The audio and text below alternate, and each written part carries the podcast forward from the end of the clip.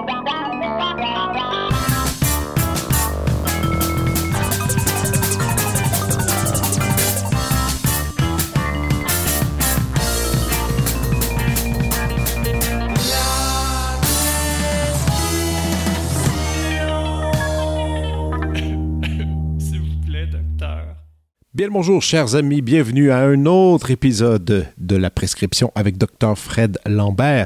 Pour l'occasion, aujourd'hui, c'est quelque chose de spécial. Oui, je vais vous dévoiler un truc. Je suis chargé de cours à la Faculté des arts de l'UCAM dans le département de musique. Peut-être ça vous dit quelque chose, un chouette département dans lequel j'enseigne le violon et l'alto et des fois un peu euh, de la musique d'ensemble.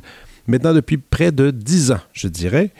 Euh, c'est un endroit que j'adore pour la qualité de ses étudiants, pour les échanges, pour euh, les idées, mais aussi pour les fantastiques collègues avec qui je travaille. Et j'ai décidé, étant, étant donné que je suis le patron de ce podcast, de vous présenter au cours de l'année quelques professeurs, quelques collègues avec qui j'ai le plaisir de travailler, vous donner une autre vision de ces gens fantastiques. Et aujourd'hui, c'est un un double épisode. Alors, vous allez, euh, vous allez rencontrer, vous allez entendre deux de ses collègues.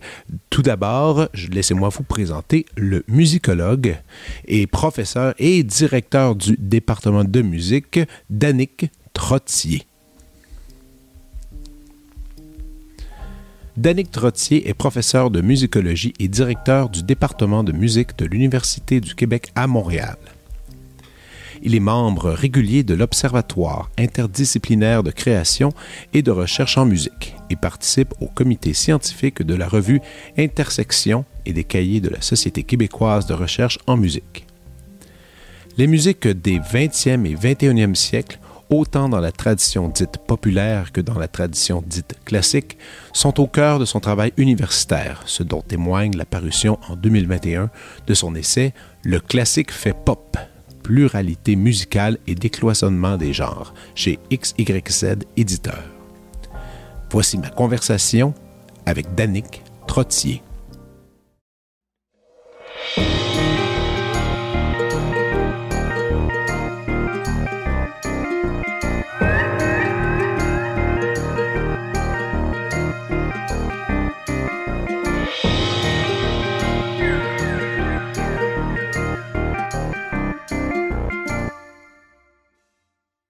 Découlant de mon essai, puis l'article va justement porter sur euh, un petit peu la recension, euh, puis l'analyse du répertoire. Attends, partons, on, va, repartir avec ce sujet-là si tu veux bien. Ben, fait, il n'y a pas de problème. On va aller directement là-dedans. Fait que là, tu fais du montage après, hein, si je me trompe, tu, tu non. Non? Non. OK. Il n'y a pas de montage. Ah, OK, il n'y a pas de montage. Il n'y a pas de montage dans ce show-là. Je vais faire attention. Attends, je vais juste faire un, deux, trois petits niveaux. Attends, Ouais, peut-être avec moi, par exemple, euh, comme je suis asthmatique, tu m'entends peut-être beaucoup respirer. Il va falloir peut-être que tu. Ah, tout, non? Ok. Je vais l'approcher comme ça, ça va faire mieux. Comme Parfait. Ça. Ok, attends une minute. Euh, quelque chose qui ne marche pas très bien ici. 1, 2, 1, 2. Mon micro est bizarre. Je vais changer de ligne. Je vais fermer ça ici.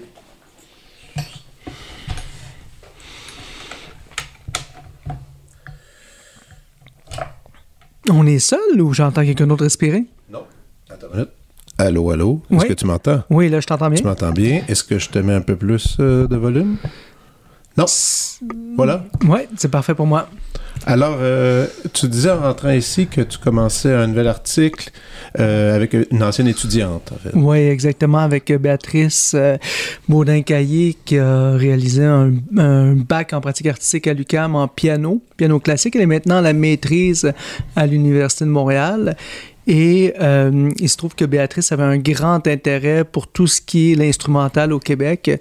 Donc, cette fameuse musique qu'on peut appeler euh, classique moderne, pop instrumental, et tort, les journalistes nomment encore néoclassique. Et dans mon cas, ce que j'ai voulu voir avec Béatrice, c'est l'ascension de ce genre-là depuis les années 2010. Évidemment, il y a des Chili Gonzalez avant, euh, on pourrait en nommer beaucoup, là, de Yann Tiersen en France et, et autres personnages, mais il se trouve que depuis euh, grosso modo 2012, cette musique a vraiment pris de l'ampleur, surtout avec le piano. Évidemment, on a deux personnages clés en tête, euh, Alexandra Streliski, Streliski pardon, et Jean-Michel Blais, mais il y en a d'autres, faut pas l'oublier, comme Simon Léosa, comme Fleur Laurentienne, côté un petit peu plus orchestral. Et donc, on a fait la recension de ces albums et il se trouve que se sont multipliés. Et comme je l'affirmais récemment dans un article avec Catherine Perrin, cette musique s'est carrément décomplexée, autant au niveau de la production qu'au niveau de la réception. Je crois que ça explique pourquoi le phénomène est si important en ce moment sur les plateformes de musique en continu. Et donc, avec cette étudiante euh, Béatrice Baudin-Caillé, je suis en train de préparer un article scientifique, donc où on recense ces albums, on regarde un petit peu les différents paramètres, euh, que ce soit la répétition, la mélodie, comment l'harmonie est travaillée, les influences, euh, que ce soit les influences un peu plus jazz comme Keith Jarrett ou les influences un peu plus classiques comme Ravel et Satie. Et donc, euh, l'idée d'en arriver à un article scientifique, alors je travaille là-dessus en ce moment, c'est un projet qui m'emballe beaucoup parce que je trouve que c'est un euh, phénomène parfois sous-estimé en, en, en, science et je vais t'expliquer pourquoi. C'est que souvent, du côté des musiques populaires, on va s'intéresser à tout ce qui est production vocale. C'est normal, la mhm. musique populaire passe par la voix. À l'inverse, en musique classique, on va s'intéresser plus à ce qui est l'instrumental. Et donc là, ça m'oblige à être à la charnière entre les deux mondes et justement à développer des outils pour penser euh, ce travail pianistique-là. Par exemple, quand on utilise une mélodie qui est très euh, mémorisable, qui est près d'une mélodie chantée, mais qui est au piano. Alors, je trouve ça intéressant. Ça tombe très bien dans mes cordes, comme je suis spécialiste à la fois des musiques populaires et musique classique. Alors là, c'est comme dans la jonction entre mes deux domaines de recherche. Et ça, c'est un article que tu fais indépendamment ou c'est déjà... Comment ça fonctionne, en fait, ces articles-là? J'aimerais ça un peu comprendre, cette business d'articles oui, alors pour les euh, scientifiques que l'on est, comment ça fonctionne, c'est quand on a un projet de recherche, bien on a plusieurs étapes évidemment. L'étape préliminaire, c'est toujours d'avoir une question de recherche. Hein. On établit une question, une problématique qu'on travaille. Dans ce cas-ci, c'est un peu imposé euh, en raison de mon, de mon essai que j'ai publié en, en, 2021 chez XYZ. Donc le classique fait pas pluralité musicale et décloisonnement des genres. Il se trouve que j'abordais déjà dans un chapitre ce genre musical-là. Et donc après, je me suis rendu compte qu'il y avait une demande médiatique très forte, mais aussi une demande du milieu, une demande universitaire pour en savoir plus sur ces musiques. Donc, forcément, j'en ai fait une question de recherche. Je me suis dit, où, quand, comment. Hein? Et, là, j'ai décidé de délimiter euh, aux dix dernières années au Québec.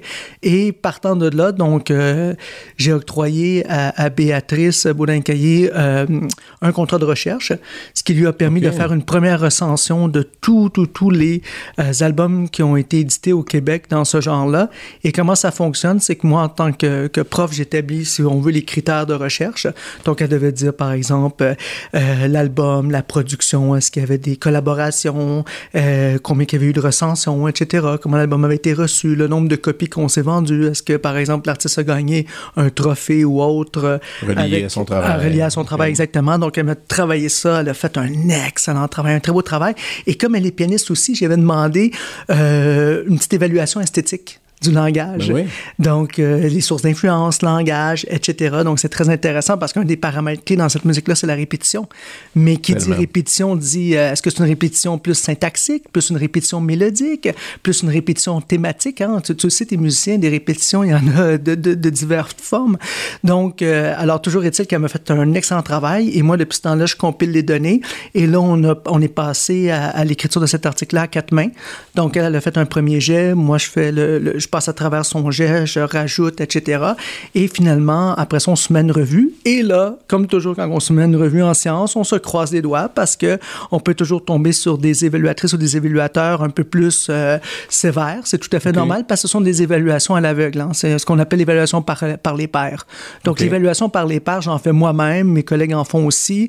Euh, dans le milieu euh, scientifique, c'est ce qui nous assure de la qualité du travail scientifique. Donc, c'est des évaluations à l'anonymat et, de façon anonyme. Donc, euh, on pose un jugement en fonction de questions. Est-ce que l'article est bien écrit? Est-ce que l'article respecte ses objectifs? Est-ce qu'il est assez rattaché à la littérature sur le sujet, etc. Donc, on a des questions comme ça. Et là, après ça, on reçoit les évaluations, puis ça peut euh, passer, casser, ou parfois ça passe, mais avec des corrections mineures ou majeures. C'est ça, je me demandais, il y a de la réécriture. Donc, Ah oui, OK, ça arrive Je pense qu'on va le dire en toute humilité, là, tous les chercheurs dans mon universitaire, on a tous pratiquement à réécrire quelques passages. Là. Ça peut arriver une fois à l'occasion que l'article est reçu, puis qu'on se pince, puis on se dit ah, c'est magnifique, il n'y a pratiquement aucune correction. Alors qu'à l'inverse, euh, normalement, il y a toujours des corrections, il faut toujours le retoucher. Euh, moi, dans mon cas, j'en ai peut-être une quarantaine de publications scientifiques, d'articles, et euh, pour chacun d'eux, euh, je te dirais que j'ai eu à travailler, à reprendre le, travail. Donc, alors, c'est tout à fait normal, c'est le processus, et, c'est comme ça qu'on garantit un travail de qualité en sciences. Hein. donc, puis la, mhm. la, musicologie, ou si tu veux, toutes les, les recherches en musique n'échappent pas à cette réalité-là. Non, et moi, ma seule expérience scientifique, si je peux dire ainsi, euh, c'était quand j'ai fait mon doctorat. J'ai fait ma thèse de doctorat. C'est la seule chose que j'ai publiée. C'était quand même assez éprouvant là, et difficile. Là. Je peux pas dire que c'était un truc facile. Ah non, c'est jamais, c'est jamais facile. Écoute, le, doctorat, c'est la plus haute euh, marche du milieu universitaire, donc euh, mais même, je, connais personne qui dit que c'est facile. Mais après, mais, après mais aussi, c'est dans les débuts de, publication. Maintenant, toi-même, tu as fait ton doctorat, mais une fois qu'il est passé, maintenant que, que, tu fais tes trucs euh, à ta façon, ta recherche comme tu veux, tu trouves pas que c'est un peu plus facile ou plus difficile ou après que justement, tu tu es un peu dans le néant, puis là, tu attends cette évaluation des pairs qui est comme assez difficile. Oui, ça dépend des sujets. En fait, la question est très pertinente. Euh, il est certain qu'il y a certains euh, sujets sur lesquels je travaille où il m'est beaucoup plus facile de publier parce que je les maîtrise depuis des années. Par exemple, Stravinsky. À la base, j'ai fait euh, ma thèse de doctorat sur la, la querelle Schoenberg-Stravinsky à l'Université de Montréal et l'École des hautes études en sciences sociales de Paris. Et quand j'ai à écrire sur Stravinsky, c'est certain que son univers m'est tellement familier, les connaissances sur Stravinsky me sont tellement familières qu'il euh, m'est beaucoup plus facile de trouver ma voix tout en maîtrisant, si tu veux, toutes les variables autour de l'œuvre de Stravinsky. Puis même là, on peut me demander des corrections après, on peut me demander certaines retouches, mais je, me, je te dirais que pour un sujet comme Stravinsky, euh, un sujet comme la chanson québécoise, et puis c'est vaste la chanson québécoise, mais en mhm. général, je la maîtrise bien pour la, la seconde moitié du 20e siècle. Donc ça, ça va. C'est quand je m'aventure dans des terrains, et, et moi, tu, tu, me sais, tu me connais un peu, je suis un passionné de musique. Donc des fois, je mets les pieds dans des terrains qui sont un petit peu éloignés de mes sujets premiers, puis c'est là que je peux me faire rappeler à l'ordre et c'est correct. Et là, j'apporte des corrections, j'essaie de trouver la, meilleure façon euh, de, rapporter ça dans un discours logique. Mais c'est vrai que des fois, je peux aller un petit peu plus loin dans des sujets euh, et, là, on peut me dire, ben voilà, t'as oublié telle chose, telle autre. Et, les gens ont bougé de le faire, ça fait partie du métier. Mais écoute, je l'apprends aujourd'hui que Stravinsky, c'est ta zone de confort quand même rigolo, ça. Euh, Absolument pas, parce que tu sais que Stravinsky, euh, à sa façon, euh, a joué sur plusieurs codes.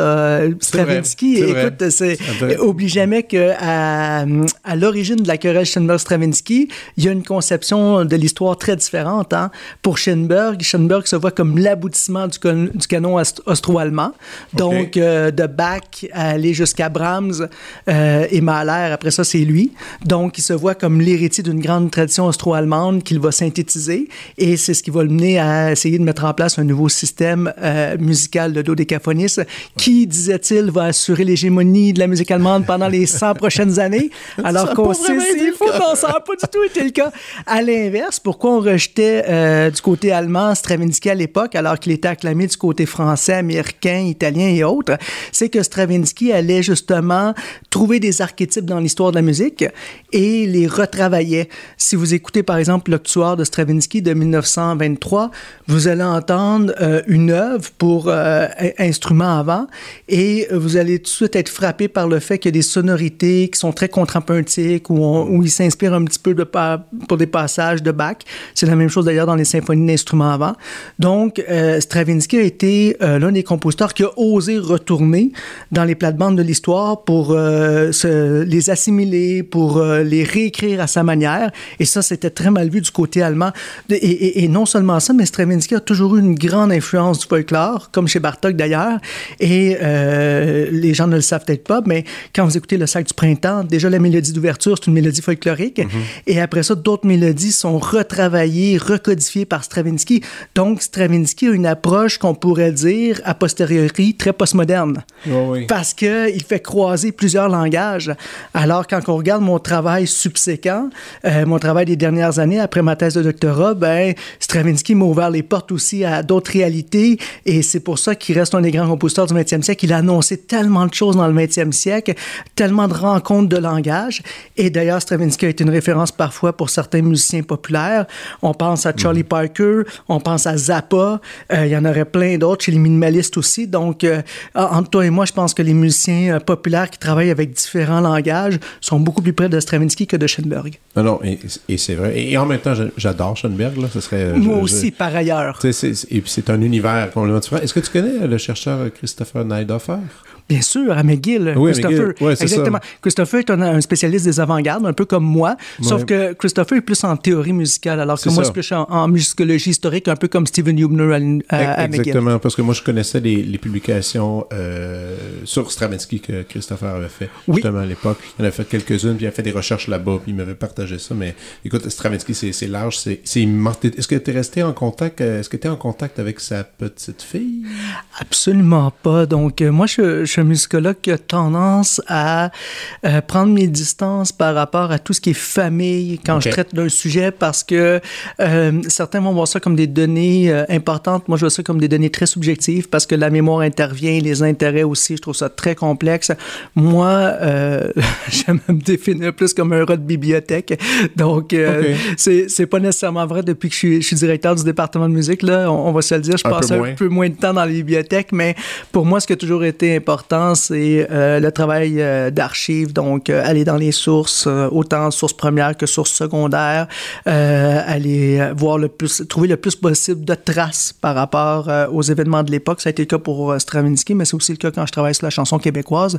Donc, c'est plus mon approche. Cela dit, je suis quand même assez ouvert quand il y a des rencontres et puis qu'il peut y avoir des gens de la famille sur un sujet donné, tout ça. Alors, je, n'ai rien contre. Et en plus, quand la famille nous ouvre les archives personnelles, parce que parfois, il y en qui cumulent de la documentation. Alors là, oui, tout à fait, je suis preneur. Mais, oui, oui, c'est, euh, c'est un avantage justement d'avoir accès à ça. Est-ce que, ben, est-ce que la famille, justement, Stravinsky t'a donné accès? Parce que je sais qu'il y a comme un. Il n'y a, y a pas un centre oui, c'est la euh, Fondation Poser, la Poser ah Stiftung, euh, qui est à Bâle, donc euh, en Suisse, et je suis allé dans les archives, comme bien d'autres.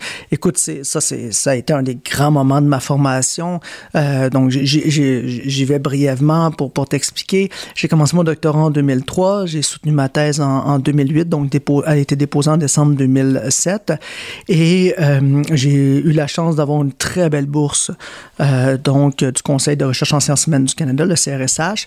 J'avais comme directeur de recherche Michel Duchesneau à l'Université de Montréal et Esteban Book euh, à l'École des hautes études en sciences sociales de Paris. Donc déjà, c'était un contexte particulier. J'étais dans un contexte qu'on appelle la co-tutelle, donc une entente entre deux universités, mais c'était c'était immense pour moi. Là. Je me nourrissais de ces deux contextes-là. Et donc, quand je suis allé à Paris euh, pour la partie de mes études, à un moment donné, je me suis rendu pour la première fois à Bâle et j'avais fait la demande un mois à l'avance. C'est pas rien, là. Et là-bas, euh, je t'explique, tous les chercheurs attendent à l'avant de, de, de, cette institution-là le matin pour aller faire leurs recherches. Puis là, il faut pas oublier, hein, ils ont les fonds de recherche de pratiquement tous les grands compositeurs du 20e siècle. Là. Euh, tu peux nommer n'importe qui de Boulez à aller, écoute, name it, ils sont là la plupart. Donc, euh, à, part Messiaen et d'autres qui sont à la BNF en France, mais sinon, pratiquement tous les grands compositeurs du 20e siècle sont là, leur fonds d'archives. Et euh, donc, les chercheurs attendent le matin. Et là, à 9 h, ça s'ouvre. Et là, chacun doit passer. Et là, on nous assigne une place. Et ce qui est très drôle, c'est qu'on est très surveillé, puis on nous, on nous apporte le matériel. Hein. C'est pas comme ici dans une bibliothèque. Là. Tu vas rien chercher, on t'apporte soit des microfilms. Là, t'as des euh, gants. des, oui, parfois, tu as des. Mais c'est rare, tu as des gants, en fait, parce que tout est numérisé maintenant. Fait que tout ce que tu tout ça à quoi tu as accès, tu l'as sur, euh, directement sur microfilm ou ordinateur. Donc, mais il arrive parfois qu'ils peuvent ouvrir certaines choses parce qu'ils ont des partitions d'origine. C'est incroyable tout ce qu'ils ont. Et euh, il faut pas oublier que le fondateur, c'était Paul Zacher, le, chef d'orchestre, et il était euh, multi-multimillionnaire. Donc, euh, c'est sa fondation. C'est pour ça que ça s'appelle la Fondation Paul Zacher. Mais je reviens au fait que quand on travaille là, on est surveillé et en plus, il y a une cloche qui annonce l'heure du, du dîner et là, tout le monde doit se retirer pour aller dîner. Et là, tout le monde revient à une heure et demie. Donc, on est comme un peu à la petite école. Alors, on se fait surveiller. Moi, je, trouve ça génial. Alors, il y, a comme une espèce de d'autorité dans ce lieu-là, mais en même temps, un respect. Je trouve ça très beau. Euh, je n'y suis pas retourné depuis mes recherches doctorales pour la simple et bonne raison qu'aujourd'hui, on a de plus en plus accès à tout numériser. Puis à l'époque, j'avais accumulé beaucoup d'informations. Et moi, je ne suis pas un spécialiste de ce qu'on peut appeler l'ontogenèse des œuvres. Mhm. C'est-à-dire que j'analyse pas la façon dont les œuvres sont créées, tout le processus de création. Là, dans ce cas-là, les partitions ou les manuscrits d'origine sont plus importants. Dans mon cas, je suis plus dans le contexte, je suis plus dans la réception. Euh, je, suis dans l'analyse du langage des fois, mais la partition euh, éditée finale me convient. Alors, je ne suis pas retourné depuis.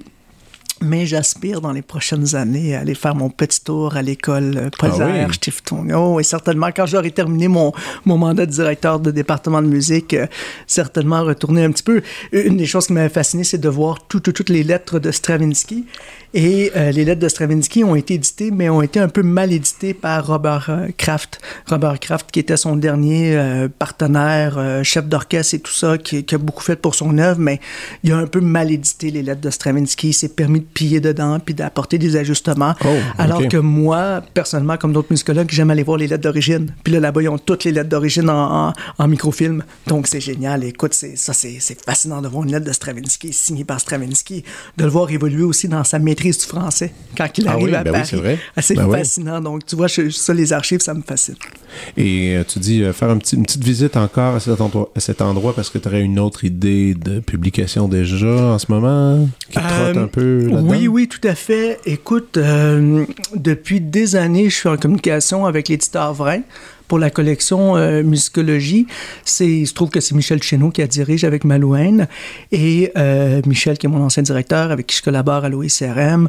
On, est des, grands collègues aussi, des grands amis. Et euh, je me dis que euh, il y aura une publication Stravinsky. Ça fait des années qu'on en parle ensemble, donc j'hésite encore autour de plusieurs sujets, mais ce qui m'intéresse beaucoup, c'est la réception de Stravinsky. Donc Stravinsky au-delà de son époque. Donc, euh, Stravinsky, qu'est-ce qu'on en a fait dans les dernières années? Autant les usages euh, cinématographiques, les usages euh, sociaux, qu'est-ce qui est devenu dans la mémoire collective ce personnage Stravinsky? Alors, juste dernièrement, par exemple, j'ai signé un article, donc si jamais ça intéresse les auditrices et les auditeurs, il y a une revue qui s'appelle la Revue musicale au ICRM. Le dernier numéro, donc publié en juin 2022, porte sur l'héritage de Stravinsky. C'est moi qui l'ai dirigé en collaboration avec mon collègue et ami François de Médicis. Et le dernier article que j'ai fait porte sur euh, l'investissement de l'œuvre de Stravinsky à travers le mashup. Comment les usagers de YouTube ont euh, repris euh, le sac du printemps pour en faire des arrangements en mashup. Alors, c'est très intéressant parce que ça montre un usage populaire, si tu veux, de Stravinsky. Et, et ça montre aussi une technique à laquelle euh, Stravinsky a lui-même collaboré d'une certaine façon, c'est-à-dire prendre du matériau musical, puis se l'approprier, puis le ah coller. Le mashup, c'est ça aussi, hein, c'est prendre deux, euh, deux œuvres ou deux matériaux complètement distincts l'un et l'autre, puis les fusionner.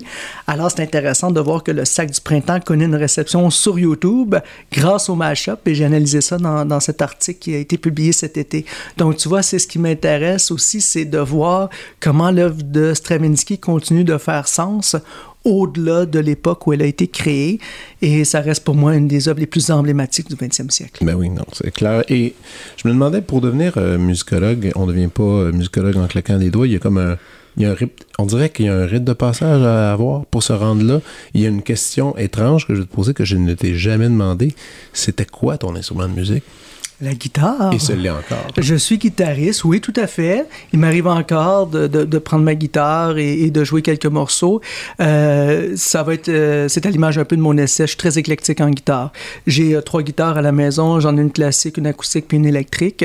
Et donc, si tu veux, je peux te, te, refaire un petit peu mon parcours.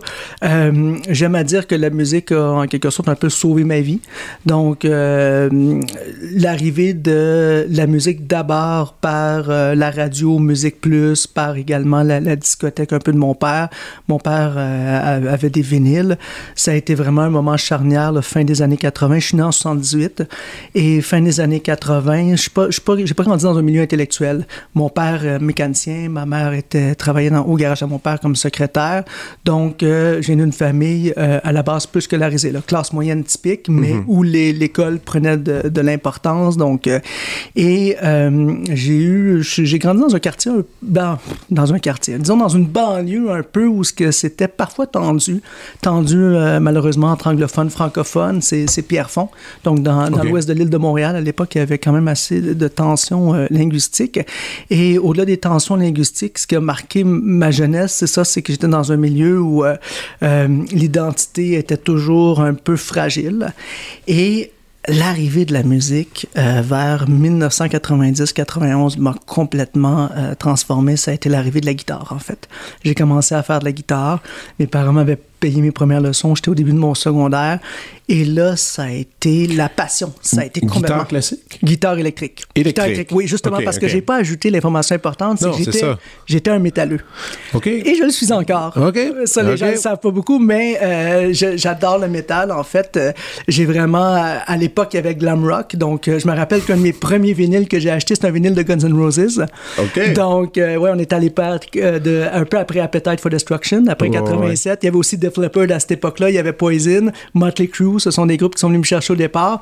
Mais avec la guitare électrique, ce qui est venu plus me chercher, c'est le début du grunge. Donc, euh, vraiment Nirvana, euh, 90-91. Euh, après ça, Pearl Jam. Et en même temps, tout ce qui était euh, métal autour de Metallica puis Guns. D'ailleurs, le premier concert que j'ai vu, et oui, en août 92. Et oui, T'étais 14 ans, j'étais là. Et non seulement j'étais là, mais mes parents ne voulaient pas que j'y aille. J'avais acheté mes billets avec mes amis et je l'avais annoncé à mes parents. Puis ils avaient dit oui, oui, oui, oui, il n'y a pas de problème. Puis plus j'approchais l'événement, plus ça créait un malaise dans le, dans le domicile, là, dans, le, dans le foyer euh, familial.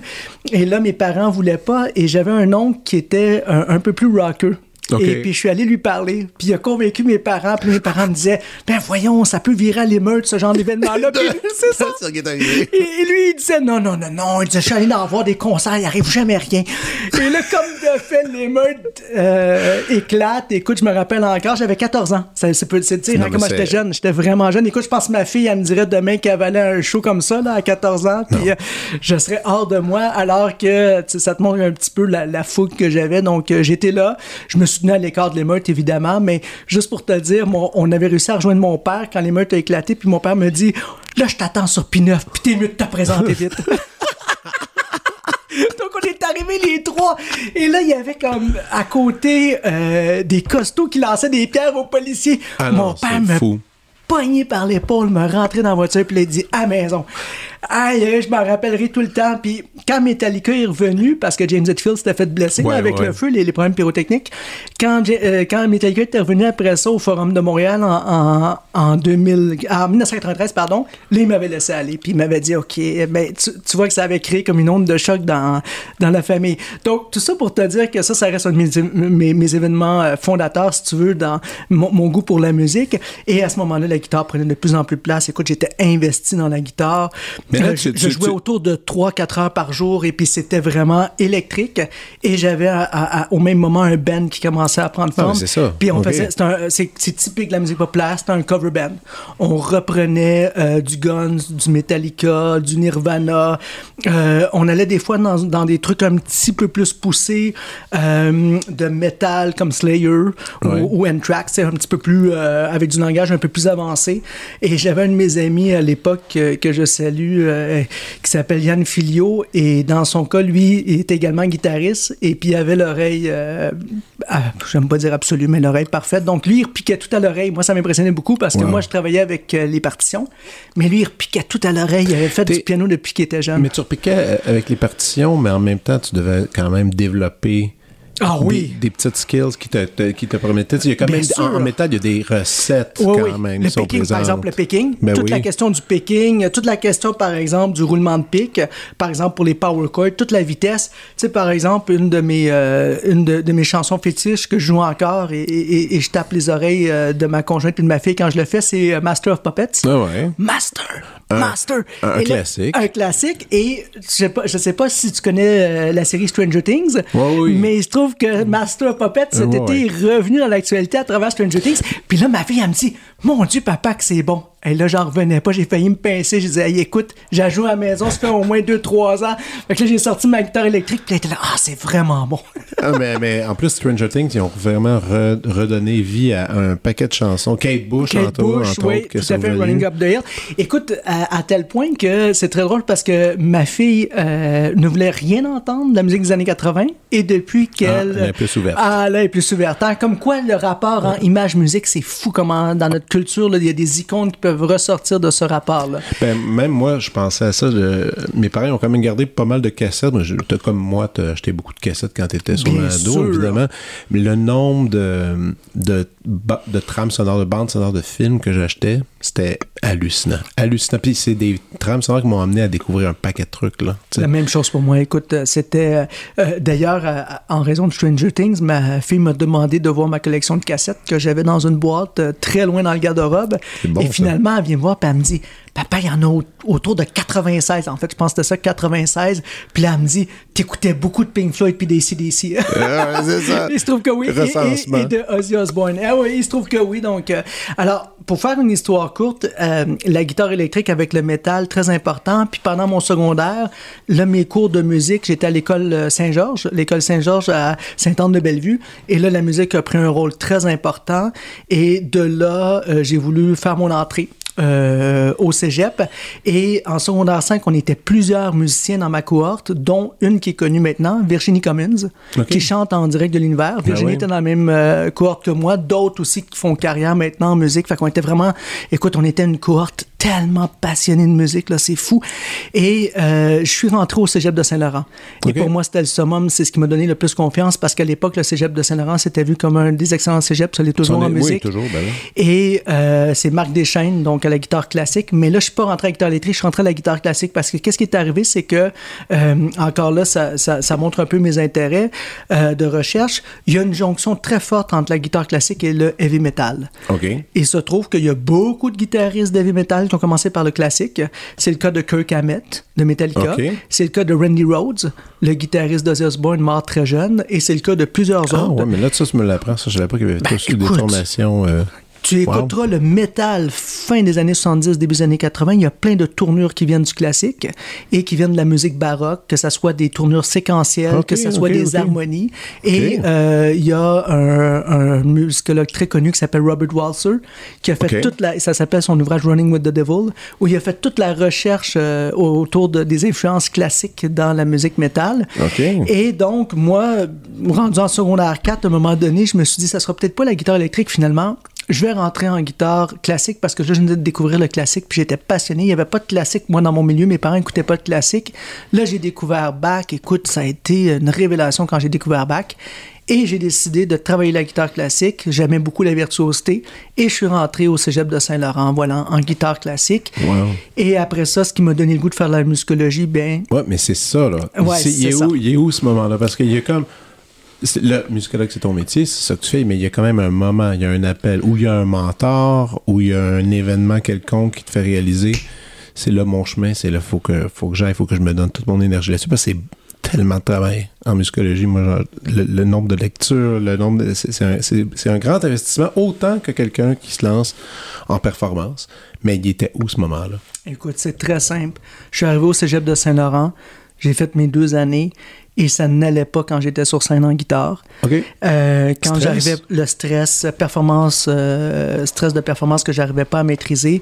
Euh, j'avais, tu sais, en guitare classique, on a notre pied gauche sur le trépied, pour, en tout cas pour ceux qui sont droitiers, et la guitare se mettait à shaker, Ah ouais, j'arrivais pas à bien livrer.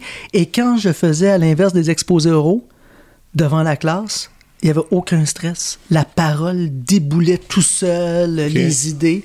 Et euh, il se trouvait à ce moment-là que j'aimais beaucoup mes cours de philo, beaucoup mes cours de littérature. Je peux pas croire aujourd'hui qu'il y en a qui, qui, qui peuvent cracher sur ces cours-là. C'est tellement des cours importants sur- pour une ouverture Ben sur la connaissance sur le monde, sur l'humanisme, etc. Et moi, ça a été une révélation. Moi, mes deux années de cégep, ça a été vraiment formidable là-dessus. Le contact avec les connaissances, avec la culture, euh, la découverte d'auteurs comme Fernand Dumont, euh, la découverte aussi d'une- d'une- de, de la- des musiques d'avant-garde. Ouais. Dans mes cours avec Michel Tétrault, par exemple, ça a été quelque chose. Donc, à ce moment-là, euh, j'avais deux options euh, qui s'ouvraient à moi. C'était euh, de continuer dans un instrument où je, je voyais pas mon avenir parce que je voyais qu'il y en avait d'autres qui étaient meilleurs que moi, ou aller en musicologie pour approfondir ma passion pour la musique et avec les sciences humaines à l'arrière-plan. OK. Et c'est ce que j'ai décidé de faire. Et euh, contrairement à d'autres que c'est plus arrivé vers la maîtrise, moi, c'est dès le bac. Je me suis inscrit au baccalauréat euh, ici à l'UCAM, au département de musique euh, de l'UCAM, euh, en musicologie. Il y avait à l'époque option musicologie. C'était euh, Hélène Paul et Claude Dauphin qui étaient derrière ce programme-là. Et euh, j'ai, écoute, j'ai clenché mon bac en trois ans. Pour OK. te dire à quel point j'étais passionné. C'était, euh, écoute, je, je prenais des cours d'été pour avancer mon bac. J'étais tellement dedans. C'était en 98. Donc, j'ai fait mon bac de 98 à 2001. Ça a été euh, très, très, très rapide dans mon cas. J'ai, j'ai adoré. Et, et, et là, je savais, dès que j'étais au bac, je voyais mes profs, puis je me disais, OK, j'aime ça, j'aime cet environnement et un jour c'est ce que je veux faire. Et je me rappelle que c'est un peu normal. Mes collègues me disaient non non euh, oublie ça, tu seras jamais prof. Il y a pas personne d'entre nous qui va venir être prof. Puis c'est vrai que quand on est jeune, on peut pas s'imaginer que ça peut être le cas. Mais euh, pourtant, euh, il se trouve que, que ça allait bien. Et puis après ça, j'ai décidé de faire ma maîtrise à l'université de Montréal. Donc encore là en deux ans. Et après ça, mon, mon doctorat en quatre ans. Donc pour moi, ça a été un cheminement tout à fait normal. Je dois dire, j'ai travaillé pas à peu près. Doctorat en quatre ans. Oui, mon doctorat en quatre ans. Je l'ai commencé en 2003 et ma thèse était déposée en 2007. Wow. Et j'ai soutenu en 2008, effectivement. Et puis après ça, j'ai fait un stage postdoctoral à Harvard. Mais c'est, mais, ouais, mais c'est ça, mais un doctorat en quatre ans, c'est quand même vite. Oui, un doctorat en quatre ans, c'est vite. Euh, effectivement, je, je l'admets. Puis, organisé, en tout cas. C'était organisé, puis ça s'est bien passé. On peut dire quatre ans et demi, parce qu'avec la soutenance, il y a comme une petite période Ouais. après, là, qui, qui prolonge un petit peu. Mais euh, je pense qu'à l'époque, j'étais En tout cas, pe- peut-être pas le seul, mais un des, premiers à avoir fait un doctorat en, quatre ans, ça c'est certain. Je parle à l'époque. Il y en a peut-être d'autres dans d'autres années qui l'ont fait, là, mais euh, au moment où j'étais là à l'Université de Montréal, l'avoir fait euh, en quatre ans et, demi, c'était vraiment très vite. Et, mais ça s'est bien passé. Euh, sauf peut-être euh, à la fin, il y avait certaines choses que j'ai moins bien maîtrisées, tout ça, mais ça, ça peut arriver. Mais bon, ça, a été un doctorat euh, que, que j'ai pleinement apprécié. Après ça, je suis allé faire un stage postdoctoral de deux ans à Harvard. Évidemment, j'en suis très fier parce que non seulement c'est une grande université, mais parce que à ce moment-là, j'aurais pu me dire, bon, j'attends, je vois, etc. Mais j'ai décidé tout de suite de sauter dans l'aventure. Il y avait comme une porte qui s'était ouverte. Alexander Redding, qui est un immense prof à Harvard, un des, spécialistes du langage musical euh, germanique euh, que, que, que j'admire tant. Alexander m'avait euh, ouvert la porte pour aller faire un stage là-bas. J'ai dit, Hey, je ne vais pas manquer ça, là, même si je viens de finir mon doc. Donc, je suis parti deux ans euh, faire ce stage-là, puis j'ai une bourse magnifique. Donc, euh, j'ai vécu à, à Cambridge, à Boston, euh, quelque chose d'unique. T'as aimé Et- ces années-là, évidemment. Ah oui, j'ai aimé. Ben, écoute, à, à posteriori, oui, parce que je me rends compte à quel point l'étaient- euh, ces années-là étaient formatrices, à quel point euh, j'étais dans une ambiance de recherche exceptionnelle. La seule chose, c'est que ce sont aussi des années d'angoisse. Parce que tu viens de finir ton doctorat, tu sais pas si tu vas avoir un poste. Puis c'est ça qui est le plus frustrant d'a- d'ailleurs, et, et- et je le comprends. Il y a, a d'autres collègues qui ont, qui ont vécu de, de réelles frustrations par rapport à ça, puis et vivent encore ces frustrations-là. C'est qu'on met beaucoup d'énergie pour devenir euh, un professionnel dans un milieu où on ne sait pas si on va pouvoir travailler. Et ça, c'est Ouais. très difficile parce que quand on se présente dans les postes de musicologie, euh, on ouvre un poste de musicologie, il peut y avoir 30, 40 personnes qui se présentent, puis ont tous des bons dossiers. Là, c'est incroyable. Donc, euh, c'est pas facile, c'est- très compétitif. Et puis, euh, je, dois te dire qu'à Harvard, j'ai beaucoup aimé, mais il y avait deux écueils pour moi. D'une part, quand on est post-doctorant euh, dans une université, on n'est ni professeur ni étudiant. Donc, on a un statut un peu entre deux qui fait en sorte que des fois, les gens nous regardent comme une bébite un peu étrange. J'ai été bien accepté à Harvard, mais je sentais que pour d'autres, ils ne savaient pas trop ce que je faisais là. Et la deuxième chose, c'est que c'est ça, c'est des années où tu te demandes, ben, est-ce que je vais pouvoir vivre euh, dans ce milieu-là? Est-ce que je vais pouvoir euh, obtenir obtenir un poste plus tard? Parce que c'est l'objectif ultime hein, pour plusieurs d'entre nous. Il y en a d'autres que c'est pas le cas. Il y en a d'autres qui veulent plus aller dans les institutions musicales. Il y en a qui veulent plus aller dans l'enseignement cégep ou, ou, se resituer pour aller primaire, secondaire ou aller dans, dans, des, dans, la, dans la fonction publique. Mais moi, il était, il était clair que je voulais devenir professeur. Donc, ça a pris du temps d'ailleurs avant que je devienne professeur. J'ai galéré pendant quelques années. Mais t'aimes t'aimes le milieu universitaire, c'est quelque chose qui te plaît, ah, enseigner, et en même temps, ça te permet de faire de la recherche, faire des rencontres. C'est un peu, c'est un peu, il y a un peu un mélange de tout ça. Ah oui. Euh, allons avec le livre maintenant. Oui, parce qu'on a pris un gros détour, mais c'est bien correct. Le, classique fait pop, pluralité musicale et décloisonnement des genres, c'est ça le titre, sur, les éditions XYZ, avec en plus le magnifique autocollant La sélection Archambault quand même, c'est un bel, un bel hommage ici.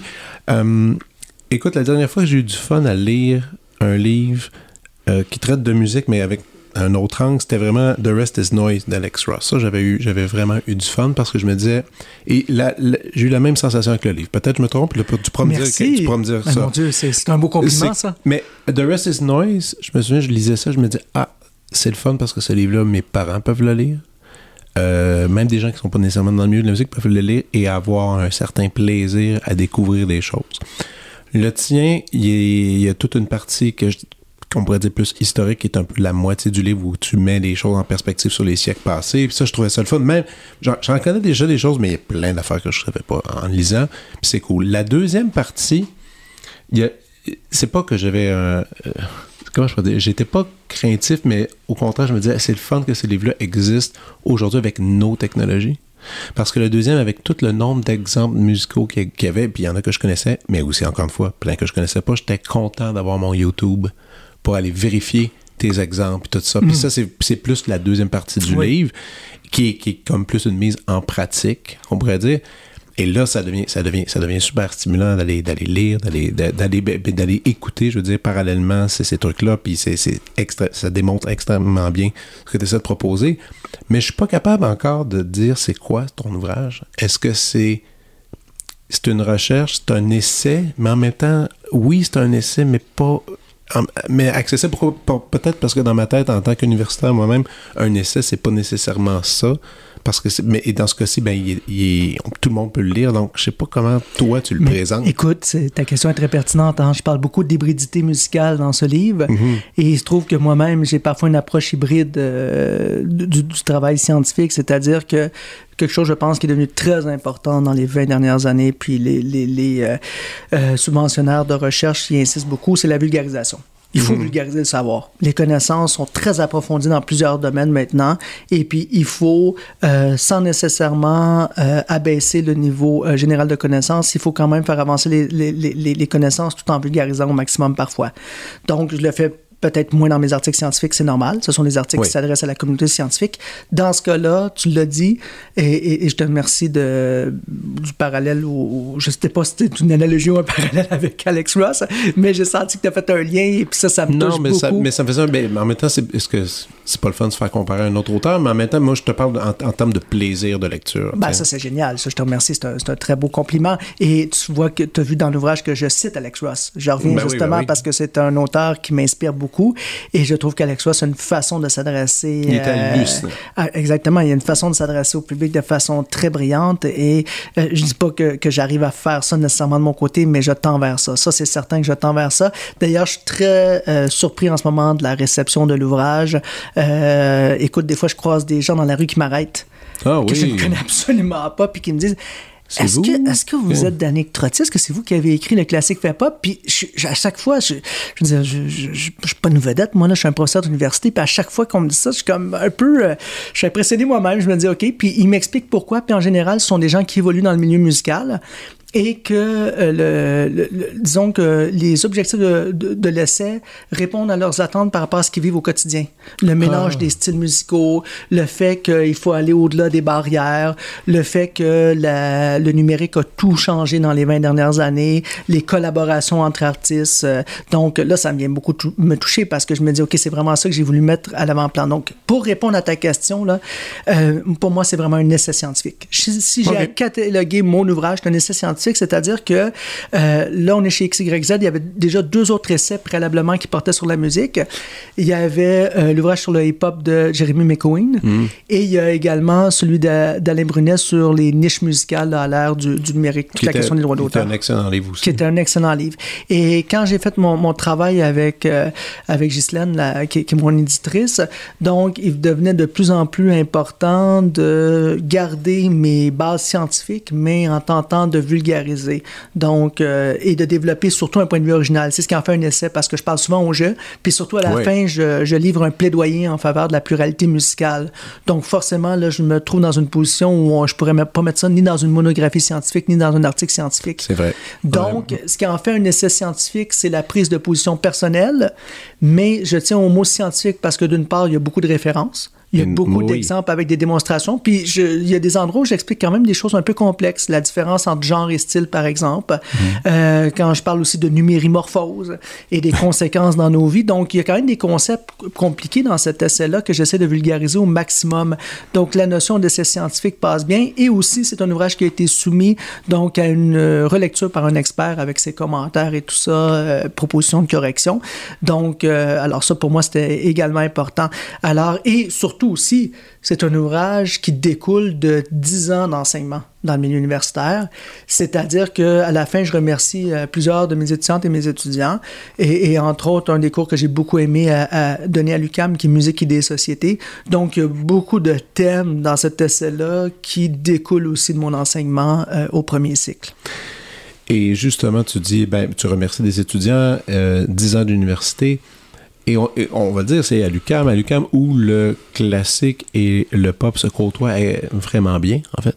C'est une des rares places où est-ce que ça se fait aussi, euh, aussi clair, je trouve. C'est très juste. On a deux profils, classique et populaire. Et c'est ça, mais, mais aussi, mais je veux dire, personne n'est isolé. Tu sais, je trouve que tout le monde participe dans, dans, dans l'un et l'autre, tout le monde échange, il y a quand même un sens de communauté qui, qui est agréable, mais à quel moment précis tu as eu l'idée, en tout cas, ou du moins l'idée de se lancer dans ce projet d'écriture-là? Tu sais, le premier moment que tu te dis, il me semble qu'il faut que j'aille développer davantage, c'était quand ça? Très bonne question. Euh, je veux juste quand même faire une petite mise en perspective par rapport au classique populaire dans un département comme musique. Tu as raison de dire que c'est de la belle cohabitation, sauf que c'est un défi de tous les moments. Hein? C'est-à-dire qu'il y a Oui. des défis de langage, il y a des défis de convention, etc. Donc, euh, alors c'est ce que j'explique dans, dans cet essai aussi, c'est que classique et populaire cohabitent, cohabitent en, en étant en dialogue, mais ça ne veut pas dire que le classique demain n'existera plus, que le populaire, je veux dire, Ah, bien non, au non, contraire, ça, effectivement. bien Non, au mais contraire. Effectivement, puis j'étais toujours à le rappeler parce que je trouve que c'est important de mettre ça en perspective, c'est-à-dire, pour moi, le concept clé ici, c'est cohabitation, puis euh, euh, je suis très fier à l'UCAM qu'on ait populaire autant que classique, mais on voit à quel point c'est un défi, euh, je le vois comme directeur depuis que je suis ici, parce que, et, et- écoute, euh, c'est- beau, et, mais il va toujours rester, par exemple, j'ai rencontré des étudiants dans, dans certains de mes cours, comme musique et des sociétés, où ils voulaient rien, mais rien savoir du classique, et à l'inverse, d'autres qui voulaient rien savoir de la pop. Fait que je Ah, pense qu'on va toujours, toujours comme avoir à parfois pas démystifier, mais aller au-delà des barrières que les uns et les autres s'imposent. Ouais, ben écoute, moi, c'est moi, évidemment, c'est ma, perspe- ma, ma perspective euh, à l'UCAM, c'est surtout euh, en, enseignant le violon puis l'alto. Puis j'ai le droit aux deux. Tu sais, moi, j'ai des gens de pop qui prenaient un semestre de classique parce qu'ils me disaient j'ai besoin de, Exactement. de, de, de réglage, j'ai besoin, il me semble que mon poignet, tout ça. Puis là, je, fais, là, je leur mettais des monts du bac, des trucs comme ça, la base juste pour régler le corps, et d'autres qui allaient prendre justement un cours plus de pop, d'improvisation, d'exploration. La plupart de tous mes étudiants ont fait des combos. On pourra l'expérience souvent dans les combos, des fois il y a des lignes de cordes, ça, puis apprendre à, à compter puis à filer la musique autrement aussi, là, ce qui est pas une bonne chose, euh, ce qui est une très bonne chose, je veux dire. Donc finalement, dans mon cas, c'est que moi je vois, je vois ces échanges là, mais c'est vrai que peut-être quand on est sur un point de vue plus large comme toi avec des cours, est-ce qu'il y a beaucoup d'étudiants, tu peux sûrement noter les différences entre les, entre les, entre les gens. Mais, mais bref, en tout cas, on cohabite, on cohabite bien. On cohabite bien, puis ces échanges-là, on les veut, puis ils sont vraiment bien.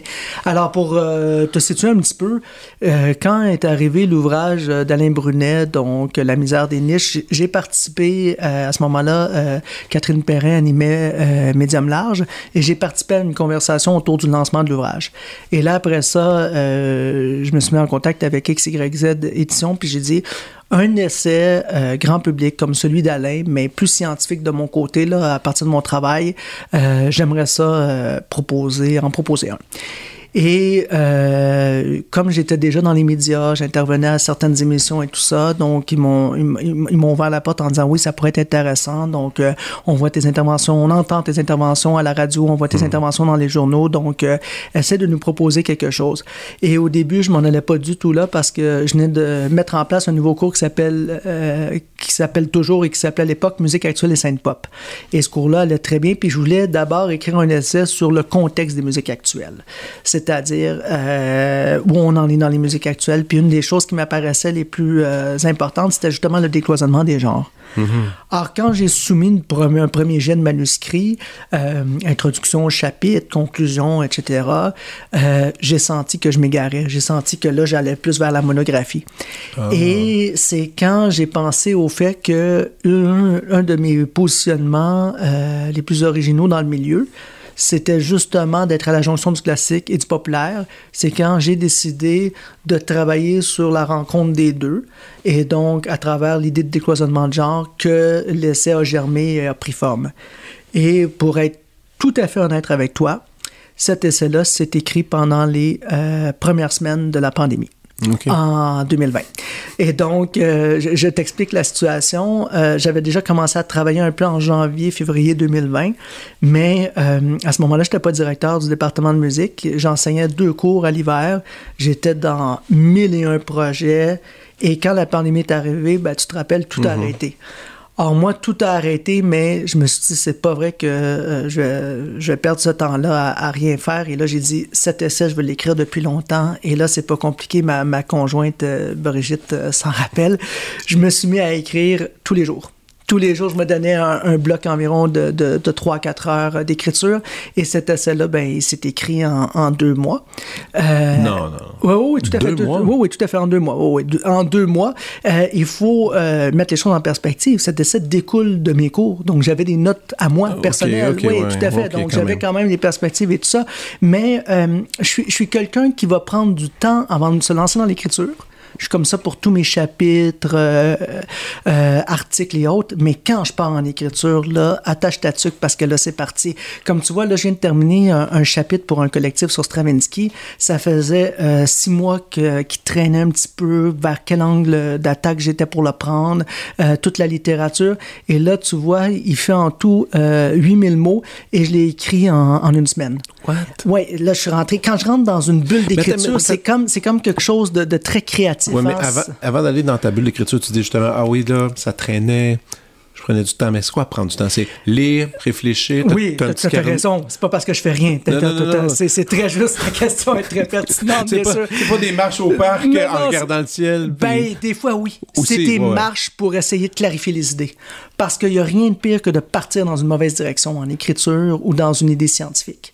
C'est-à-dire qu'une fois que tu as les connaissances, une fois que tu fais la recherche en amont, que tu lis toute la littérature qui existe sur le sujet, que tu analyses, par exemple, c'est une partition musicale, c'est du langage, peu importe, peu importe ta méthode là, pour arriver à, à, à, à dire, à, te poser la question quelle va être ma voix, qu'est-ce que je vais dire, puis comment je vais le faire, ben il y a tout un processus, puis des fois, euh, euh, la marche aide aussi hein, à clarifier les idées, donc tout autant que lire beaucoup. Donc, euh, alors pour le, le, le classique fait pop, c'est fou comment ce moment-là euh, disons, d'anxiété collective au début de la pandémie s'est transformé pour moi en moment d'écriture à la maison où euh, j'étais vraiment dans un bain d'écriture, ça y allait, ça y allait. Et euh, tout n'était pas parfait, hein, parce que quand j'ai remis le, manuscrit, donc euh, grosso modo, je, je, je l'ai écrit à avril, jusqu'à mai, et puis mars-avril, puis environ donné à la fin mai. Et, et, là, je me suis rendu compte qu'il y avait certains passages, c'est tout à fait normal un petit peu à réécrire, à peaufiner. Puis il y avait une chose sur laquelle mon, mon, éditrice voulait que je retravaille, c'était la conclusion. Elle voulait un plaidoyer, le fameux plaidoyer. Donc j'ai dû refaire la conclusion. C'était son idée?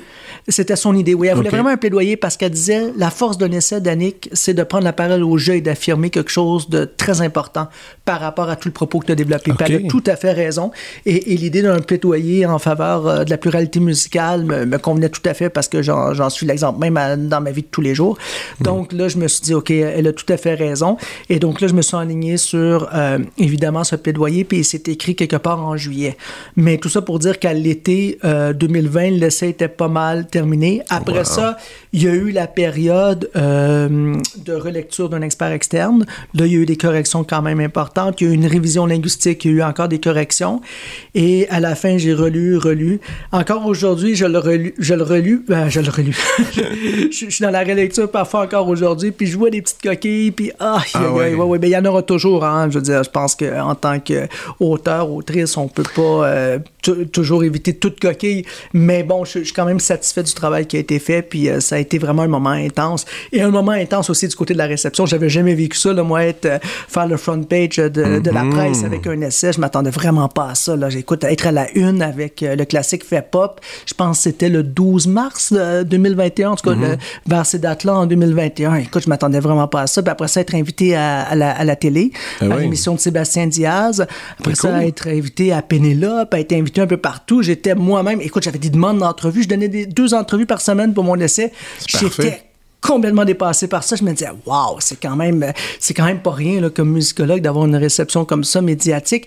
Et en même temps, c'était même parfois un peu trop parce que je, je, je sentais qu'on m'en demandait. Puis euh, j'ai même eu des fois des, des demandes euh, d'aller parler plus de, de choses personnelles à la, Ouais, à là, la télé, là, radio. là, ouais, là, j'ai mis, là, là, j'ai mis comme une. euh, je- non, là, là, j'ai dit non, pas jusqu'à là. Il faut que ça reste scientifique quand même. Je suis dans un travail, tu sais, je suis pas, je suis pas une vedette non plus euh, des médias. Tu sais, il faut que ça reste scientifique. Ouais. Je, re- je reste musicologue. Mais en tout cas, ça, ça a été vraiment pour moi euh, euh, quelque chose de- d'extrêmement intense. Puis mon éditrice avait vu juste, elle a dit, faut lancer ça en mars. Elle a dit, tu vas voir, ça va bien fonctionner. Donc, euh, faire confiance. euh, j'ai une équipe vraiment super chez XYZ Éditeur. Wow! Aïe, aïe, ok, mais je savais pas que ça avait. Moi, j'en ai pas. Il y a pas si longtemps que j'ai vu Olivier, Olivier euh, Magnan-Boisvert, qui, Oui. qui vient de faire son livre sur Jean Leloup. Sur Jean Leloup, que j'ai Les grands instants de lucidité. Puis lui, c'est la même chose. Il, il a commencé ça pendant la pandémie. Il a écrit ça en, en peu de temps. Moi, je, moi, je suis impressionné. Ben, il y a eu les deux clans. Il y a ceux qui ont rien fait pendant la pandémie, puis il y a ceux qui se sont partis dans des, dans des projets de fous.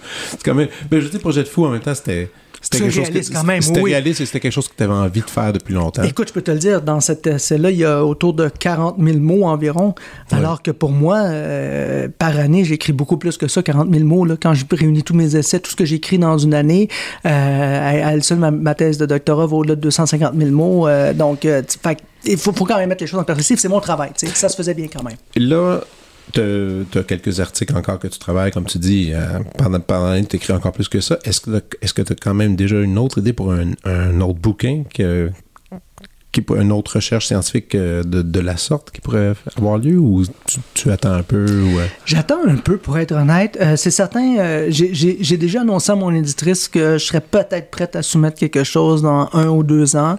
Il y a plusieurs idées qui mijotent dans ma tête, toujours par rapport aux musiques actuelles, au contexte actuel. OK. Je veux pas non plus brûler euh, mes sujets et, et je veux pas non plus que ça soit un sujet qui qui s'impose pas parce qu'un essai, l'important, c'est justement d'avoir un débat. Ce que j'aime depuis que j'ai publié classique fait pop, c'est qu'il y a un débat autour de, de certains de ces concepts-là, puis je me rends compte que l'essai répond vraiment à un manque qu'il y avait dans le milieu par rapport à ces questions-là.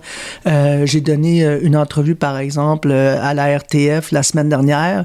Euh, je m'en vais en France à la fin novembre et puis je vais être en entrevue à Radio France. Euh, Là-bas, les, les questions de décloisonnement de genre sont peu étudiées, puis là, on me demande vraiment mon avis. Tout ça, je me rends compte que l'essai répond à quelque chose au niveau musical. Là, il y avait comme quelque chose là à, à débattre.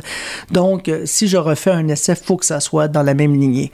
À l'inverse, euh, si je vais dans une monographie scientifique, ce que je veux faire depuis longtemps, par exemple une monographie sur Stravinsky, comme euh, j'en ai parlé tantôt, alors là, ça sera différent. Une monographie va prendre Ah plus oui. de temps, là, les sources vont être plus importantes et puis il y aura moins certainement de réception publique. Mais euh, je peux pas te brûler aujourd'hui mes punchs, Non, non, non, Il y a, non, il y a quelque chose qui m'intéresse beaucoup. Je peux au moins t'annoncer une petite idée. J'aime beaucoup m'interroger et étudier les usages qu'on fait de la musique socialement. Et ça fait partie de, de mes cordes. Donc, euh, je travaille en musicologie historique, mais aussi en sociomusicologie. Et les usages sociaux de la musique me semblent très intéressants. On en parle dans les médias aussi. Peux-tu vois- me donner un exemple d'un usage social de musique? ben, tantôt, on parlait de Stranger Things. Quand, par exemple, euh, la musique des années 80 revient sous différentes fonctions à l'intérieur euh, d'une télésérie, c'est très intéressant ce que ça crée. Puis c'est très intéressant intéressant aussi après euh, la relation avec l'auditoire, Ouais, euh, les commentaires que les gens font. Euh, un usage social de la musique, ça peut être aussi juste une pratique que- comme celle que j'ai nommée tantôt, le mashup. Comment des amateurs utilisent du contenu, le réutilisent. Ça peut être de la musique collée sur des images. Ça peut être aussi, ben, exactement. Non, moi, moi, TikTok, c'est la. Si j'avais à écrire à une seule chose, si j'avais à écrire sur un truc en ce moment, ça serait TikTok et la musique.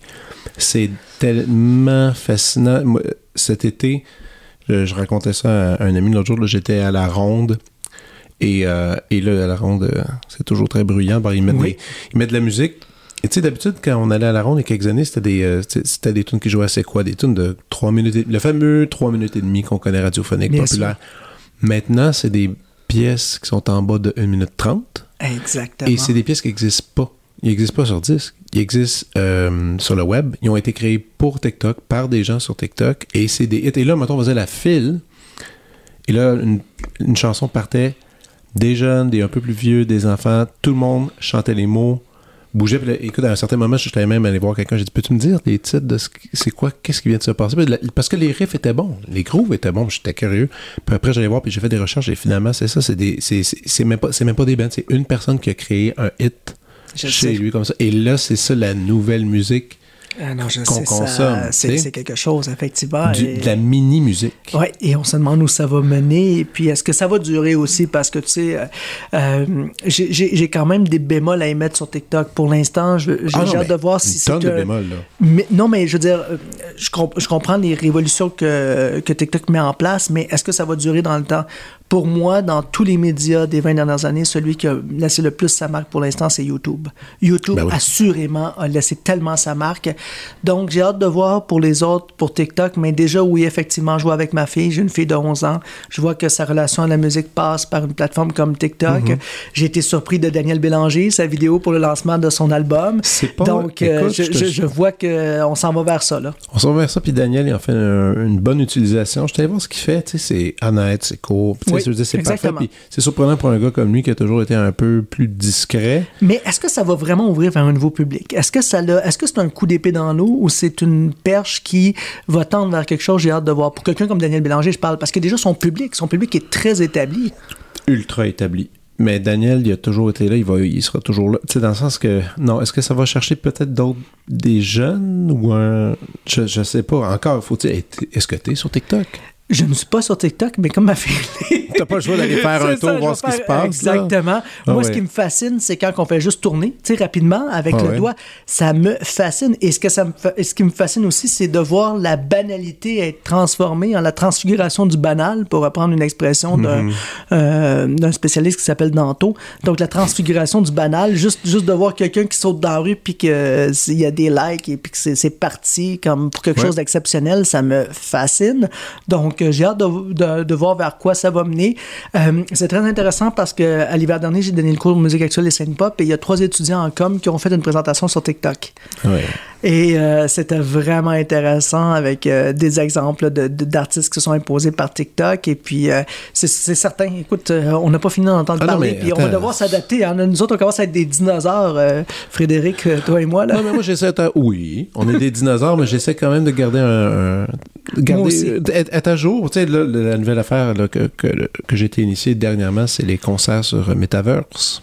Oui. Est-ce que tu as essayé ça? Non, j'en ai entendu parler. Non, moi, c'est plus. ça. Moi, c'est plus Twitch. Parce que je me suis rendu compte Ouais. que Twitch, c'était pas seulement en vidéo, il y avait aussi un peu plus de musique que je le pensais. Puis j'ai Oui. vu ça en interaction. Puis je voyais déjà ça sur YouTube avec des phénomènes comme Marc Rebillet. Oui, Puis là, qui j'ai vient vu ici ça d'ailleurs. Euh, il est ici la semaine prochaine. Ah à- ben, pas ici. Ici, il est à Laval. Il est à- au centre Belle de Laval. Je sais Ok. plus la place, place Belle, je pense. OK. Qui, il est hallucinant. Ah oui, c'est hallucinant. hallucinant. Mais tu vois, toutes ces interactions-là sur Twitch, euh, je, je trouve, je trouve ça fascinant, mais je trouve qu'on est au-delà de la, de la musique, c'est plus de l'entertainment avec, euh, avec des actions en direct un petit Oui. peu. Pour Métavers, non. Pour les concerts, j'ai bien hâte de voir. Écoute, ça va être à découvrir de mon côté. Ben, faut que tu trouves quelqu'un qui, qui a le casque, là. Oui, Mais que tu te on mets- l'a ici. Notre collègue, euh, mais notre collègue Hans Barnett, c'est son un de ses sujets hein, de spécialisation. Ok, ok. Donc, euh, Ah, alors Dieu. toute, toute cette réalité virtuelle, comment elle va transformer la musique, comment avec ces casques virtuels, on va pouvoir assister à un concert. C'est fou. Et, et- et on est en train de se demander en ce moment pourquoi il y a moins de public dans les salles de concert. C'est certain que les nouveaux médias vont affecter de plus en plus la relation euh, à l'événementiel parce que forcément, écoute, tu peux être chez toi avec une qualité de plus en plus incroyable. Et puis, c'est sûr, moi, je vais toujours défendre la relation physique avec euh, les, les artistes, mais euh, la, rela- la relation, Oui. je veux dire, en, en performance directe. Mais je pense qu'on est dans une situation où les, les médias vont vraiment transformer. Je, je, je, je, suis inquiet des prochaines années pour euh, la situation de concert et plus largement toute la situation de, de l'offre culturelle en direct. Hmm, je sais pas, inquiet, je sais pas.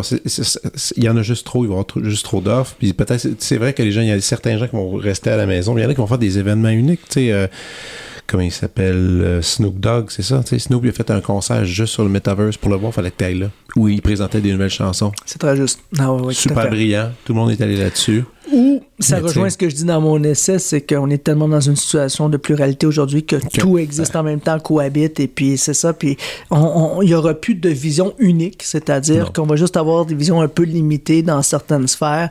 Alors, euh, tu peux imaginer à quel point c'est anxiogène pour nous les chercheurs, parce que euh, comment, euh, co- comment justement garder une vue d'ensemble générale sur ces phénomènes-là, c'est de plus en plus difficile. D'ailleurs, c'est ce qui m'inquiète toujours, pas qu'est-ce qui m'inquiète, mais ce qui me rend toujours un peu nerveux quand je vais dans des émissions maintenant, soit à la radio ou ailleurs, c'est toujours de m'arriver avec une question de quelque chose que je connaîtrais absolument pas. Et euh, de manière générale, c'était plus facile de dire, ben, je connais pas, puis on passe à autre chose. Mais là, quand tout le monde dit, quoi, tu connais pas, c'est le phénomène de l'heure. Mais tu sais, des phénomènes de l'heure, il y en a pas à peu près, là. Non, il y en a, il y en a. Hey, écoute, juste en musique, euh, je, je- je regarde Pitchfork euh, à chaque semaine et, et ici, le canal auditif au Québec, je lis le devoir, la presse. Hey, c'est difficile de se maintenir à jour en musique, là. Il y a Très. tellement de choses. T'es-tu encore capable d'écouter de la musique euh, par pur abandon? Juste- Oui. Ah ouais, oui. tu réussis? Même en tant que scientifique? Ah oui, oui, oui, t'es oui, capable? oui, ah oui, oui. Écoute, moi, mes samedis, dimanches, j'essaie de, à part quand j'ai des écrits comme dernièrement où je me mets dedans, là, mes samedis, dimanches, en général, je relaxe. Et puis, euh, ma, ma conjointe a dit, mon Dieu, Danick, il faut toujours qu'il y ait de la musique. Je dis oui, il faut toujours qu'il y ait de la musique. Alors, moi, il y en a, ça, ça va être la radio, d'autres la télé. Moi, il y a toujours de la musique, vraiment. Euh, J'ai une collection euh, incroyable de CD. J'ai au- j'ai au-delà de 100 CD, euh, de vinyle, je sais pas combien j'en ai, mais et, et il y a toujours de la musique un peu dans tous les lieux. Et euh, j'aime beaucoup m'abandonner à la musique, effectivement. Je- autant dans, dans mes classiques du rock, mes classiques euh, de la pop, que musique classique, musique contemporaine. Ah. Il peut jouer le matin du Berriot et puis le soir du Thelonious Monk et puis l'après-midi il y aura peut-être eu un peu d'Adèle et puis bon regarde fait que c'est c'est À l'exemple de, à l'exemple de ton livre, quand même. Oui, Alexandre. Et Alexandre, de beaucoup de monde, hein, je tiens à le dire. euh, je suis pas exceptionnel de ce côté-là, là, absolument pas. Euh, je, je, je, je rencontre des gens, puis je, je vois des fois euh, chez des amis, puis je vois leur euh, discothèque, et puis euh, je, je pense que les gens sont très éclectiques. On est, c'est vraiment la réalité du 21e siècle. Les gens écoutent de tout, et tant mieux. Eh oui. Écoute, maintenant, on est rendu au moment de la prescription.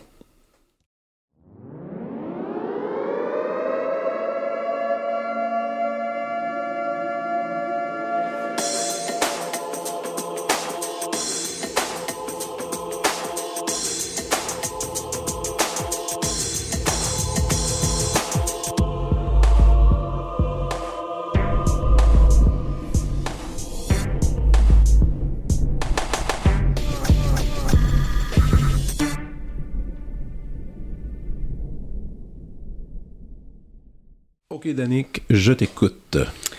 Oui, alors, euh, je te disais que euh, je, je ne serais pas très, très, très euh, euh, élaboré aujourd'hui pour les, les prescriptions. J'ai pensé à plusieurs choses et puis je t'avoue que j'ai eu un horaire assez chargé, mais quand même, quand même, quand même, quand même, je voudrais pas qu'on soit déçu de moi. Donc, ma première prescription, c'est Sudden Archives. Sudden Archives, qui est une violoniste chanteuse qui est basée à Los Angeles. Écoute, quand je l'ai découvert, ça a été vraiment quelque chose de Peux-tu me redire le nom encore? Sudden Archives. Je connais pas. Sudden Archives. Non, je Ok. pense pas qu'elle est, très connue. Euh, Pitchfork l'a mis un peu en valeur cette année. Elle roule sa bosse depuis environ 2016-2017. Je suis allé écouter quelques chansons. J'ai été vraiment renversé. En fait, euh, je pense que vous allez comprendre mon intérêt. Euh, elle a une formation d'ethnomusicologue. OK, OK. Et elle a décidé euh, de fusionner euh, des styles musicaux euh, différents. OK. Euh, je- de mémoire, c'est musique camerounienne avec euh, des idiomes de musique irlandaise au violon. Ah. Et elle a une chanson, euh, sa chanson la plus connue, comme euh, Mewe de 2017, qui, qui la montre vraiment en action avec euh, son violon, avec la façon dont elle travaille. OK. Donc euh, là, attends, là, je veux juste être sûr c'est bien un violon parce que je suis devant quand même euh, un connaisseur. Oui, c'est ça, elle joue du violon. J'ai- J'ai commencé à approfondir euh, sa musique, mais bon, je peux pas dire non plus que c'est ce que, que je connais encore parfaitement, que je maîtrise encore parfaitement son univers musical, mais ce que j'ai écouté m'a tellement séduit. Euh, je tiens à vous le dire. Et puis là, elle a un album en ce moment, euh, Natural Brown, Brown Prom Queen, et il y a des hits qui sortent et tout. Alors attendez-vous à ce qu'on en entende de plus en plus parler de ça dans Ok. Archives.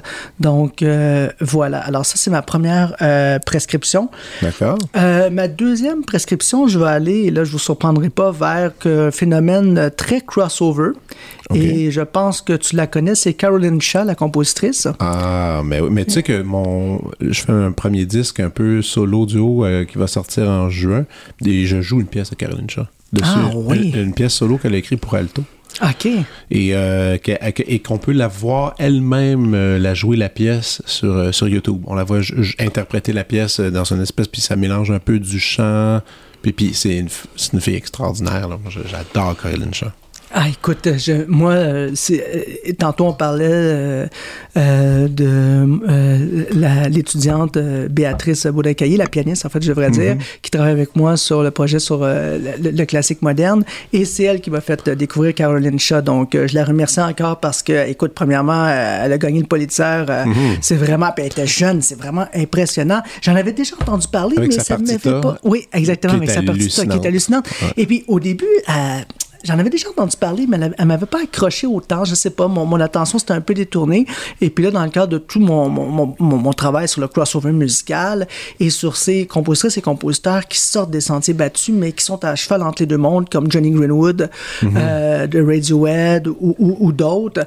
Donc, euh, elle est venue carrément euh, me chercher. Puis, ce que je trouve intéressant, c'est toute l'influence du post-minimaliste et Oui. tout le travail après qui se rapproche parfois d'un travail de pop, mais dans la longueur. Ben, dans elle, elle- elle chante, elle a un band. Exactement. Puis, Puis- tout le travail sur la voix, sur la Vraiment. vocalité, c'est vraiment impressionnant. Donc, faut découvrir Caroline Shaw. Je pense que c'est euh, une, euh, c'est une des euh, grandes compositrices là, des, États-Unis, là, jeune. Exactement. Fait que ça, ça serait ma deuxième prescription. Ma troisième prescription, je vais euh, rappeler à quel point, et là je pense que tu vas être d'accord avec moi, à quel point le travail d'Angèle Dubois au Québec est important. Tout ce qu'elle nous fait découvrir d'album en album. Et euh, son, euh, ces derniers, euh, que ça soit Immersion, euh, que ça soit euh, celui sur les compositrices, elle, et là le dernier consacré à Alex Baranowski, que j'ai vraiment adoré, Alex Baranowski, qui est plus du côté de la musique de film. Donc elle nous fait découvrir à chaque fois euh, des compositrices et des compositeurs qui rayonnent sur le plan international, mais que sur la scène locale, on n'entend pas toujours, ou on les entend en fait euh, dans des séries, tout ça, mais on, on, les, euh, on les connaît peut-être pas assez, puis on en fait des portraits avec la Pieta, puis Alex Baranowski, son album, je le trouve, je le trouve vraiment excellent, mais Immersion, celui, qu'elle a fait, je pense en 2021 c'est, ou 2020, c'est un petit, petit bijou. Et euh, là, je vais être très têteux, mais il faut que je le fasse, il faut que je le fasse aujourd'hui parce que il y a un ensemble qui m'impressionne toujours au Québec, et quoi, le Quatuor Molinari, Oh. et qui ne t'est pas étranger. Non. Et euh, le Quatuor Molinari a livré tout un concert euh, pour son 20e anniversaire, tu me c'est corrigeras. 25e, 25e, excuse-moi, Ouais, ouais, 25e, euh, il y a deux semaines, qui a été encensé par la critique. Et moi, j'ai un album dans ma voiture qui est celui de, consacré à John Zorn. Oui. Et Ça, c'est notre foi, album rock un peu. Là. ah, mon Dieu. Là, là, ça, c'est un album qui rejoint mes intérêts de musicologue, mais de mélomane aussi, puis qui rejoint le- l'essai dont on a parlé aujourd'hui, parce que John Zorn, c'est l'alchimiste par excellence Ah oui. dans la rencontre des genres musicaux. C'est drôle, tu dis l'alchimiste parce qu'il vient d'écrire une pièce qui s'appelle L'alchimiste. T'es sérieux? C'est même, Ah oui. c'est même pas une blague. Ah, il, mais mon il Dieu, vient d'écrire les- une pièce qui s'appelle. C'est, le titre de la pièce. Les esprits sont connectés aujourd'hui. voilà. Mon Dieu, j'en, reviens pas. Mais euh, je vais aller éc- écouter cette pièce-là. Mais ce que j'aime euh, euh, de John Zorn, c'est qu'il s'inscrit dans le fond un peu dans la tradition de, de Stravinsky, Zappa, la rencontre des langages musicaux et, et, de, et de tellement d'autres. Euh, René Lucier au Québec également. Oui, qu'il ne ce cher oublier. René Ce cher. René, effectivement. Et euh, Zorn il est toujours euh, dans un univers hétéroclite, mais où tout ça prend un sens compréhensif, prend un sens agréable. En fait, c'est toujours impressionnant. Et il y a autant d'éléments qui viennent du populaire que du jazz, que du classique. Ouais. Toute cette musique qu'on a qualifiée à une certaine époque d'expérimentale, bien là, elle s'incarne de façon réelle. Et, et je trouve ça très intéressant. Alors, euh, écoute, euh, voilà. Et. Ah oui, oui, je vais y aller avec une. euh, une, une Une bête- petite dernière. une petite petite, dernière. une petite dernière. Attends, c'était ma, ma formation. euh, euh, voyons, j'ai un, un blanc. euh, euh, celle qui, qui a découlé de canaille, là, ma, ma formation. euh, Ah, euh, tu, parles, tu parles de l'ensemble bon, bon enfant. Bon enfant, excuse-moi, Oui. excuse-moi, excuse-moi, je l'avais en arrière, j'ai trop parlé. fait que je Excellent commençais- band. Écoute, Bon Enfant, le dernier album, là, euh, vraiment, euh, bon, premièrement, j'ai un parti pris parce qu'il y a Melissa Fortin qui joue dans, dans, dans le band, et puis Melissa Fortin, qui est la claviériste, ben, il se trouve qu'elle a étudié ici. Je J'ai un très, très, très bon souvenir d'elle. Ça a été une excellente étudiante. Elle a un son de clavier, mais incroyable. Et ce fameux euh, album qui vient d'arriver l'an dernier, Diorama, Oui, ah, ma foi, ça, ça, ça, ça tourne chez nous là, depuis les dernières semaines. Ouais, c'est un, très bon band. c'est un très bon band et ça rejoint un des sujets sur lesquels j'ai travaillé, euh, la relation au passé en musique. Il y a eu euh, toute une vague à partir de Simon Reynolds, un critique euh, très connu dans le monde du rock, de parler de rétromania. Comme si le fait de s'inspirer de la musique du passé posait problème. C'était comme un retour en arrière. Alors que des bands comme Bon Enfant, mais d'autres bands qui s'inspirent du passé euh, mu- euh, musical, euh, ne font pas de la musique du passé. Ils font de la musique actuelle, Ouais, mais en reprenant certains idiomes et en les mettant au goût du jour. C'est très différent. On n'est pas dans un Back to the Future. Là. Bien au contraire, on n'est pas. C'est pas. C'est pas de la nostalgie. C'est simplement de montrer qu'il y a un répertoire et que dans ce répertoire-là, on peut puiser certains traits stylistiques pour composer de nouvelles chansons. Alors, ce que j'aime beaucoup chez Bon Enfant, c'est la voix. Ah oui. La, la, la- la voix qui sonne très un peu margeau, très corbeau. Euh, le son aussi, La très rock des années 60. Mais même la prise de son, 70 est- plutôt. est- c'est ça, la prise de son va avec les années 70. C'est pas Exactement. Même pas seulement les arrangements, les, les arrangements, vraiment l'univers au complet fonctionne. Ah, tout à fait, tout à fait. On sent l'influence de autant de Fleetwood Mac de Ah oui. Offenbach, d'autres formations.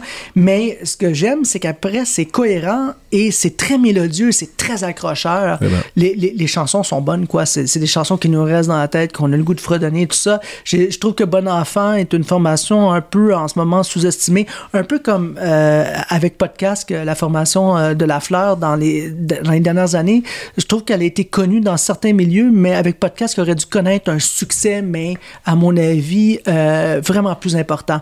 J'espère que Bon Enfant va avoir ce succès-là. Je trouve qu'on a des formations au Québec qui travaillent très, qui peaufinent leur son, qui vont très loin dans un son original.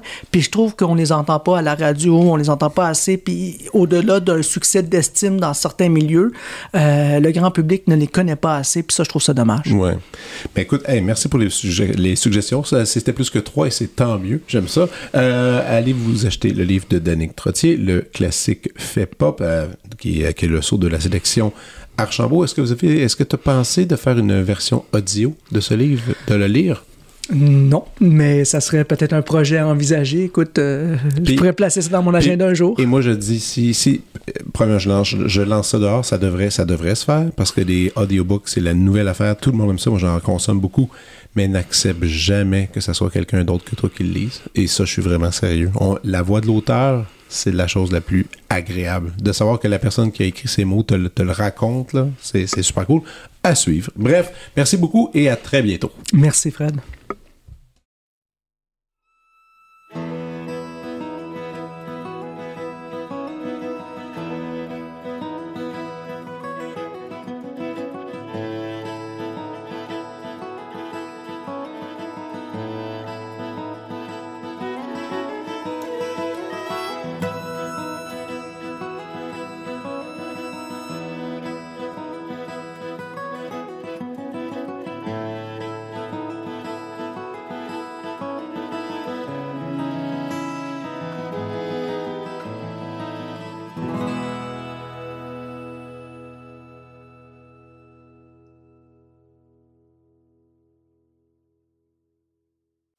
J'espère que cette conversation vous a plu. Maintenant, nous allons nous diriger vers une professeure en guitare classique, mais aussi en pédagogie. Elle fait aussi de la recherche. Voici Isabelle Héroux.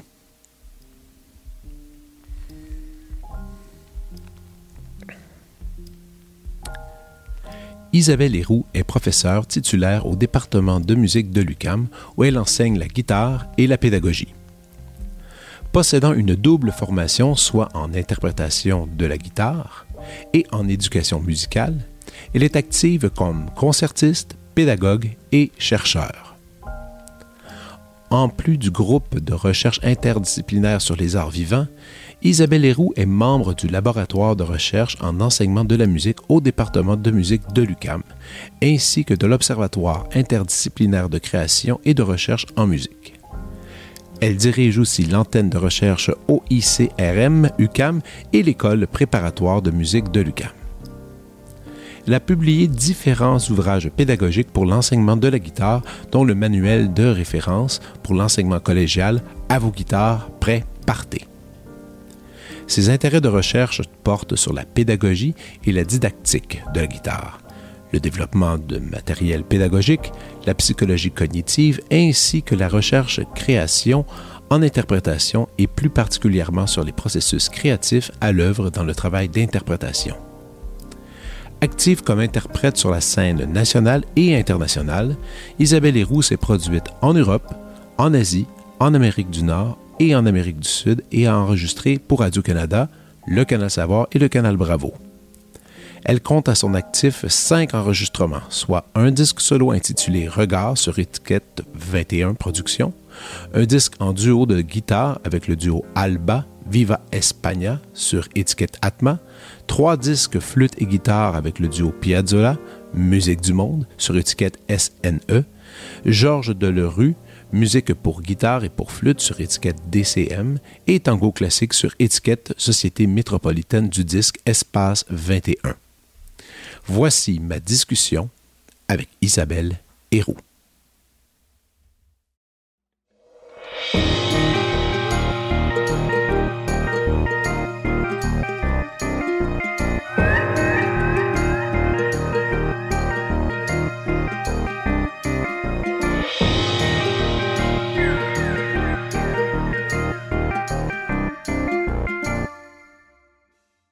Merci d'être là, Isabelle. C'est très cool. Euh, tu fais partie des musiciennes que je, que, je, que, je, que je connais autour de moi et qui a probablement le plus de chapeaux euh, dans, dans, son placard euh, pour le métier. Et ça, ça m'impressionne énormément.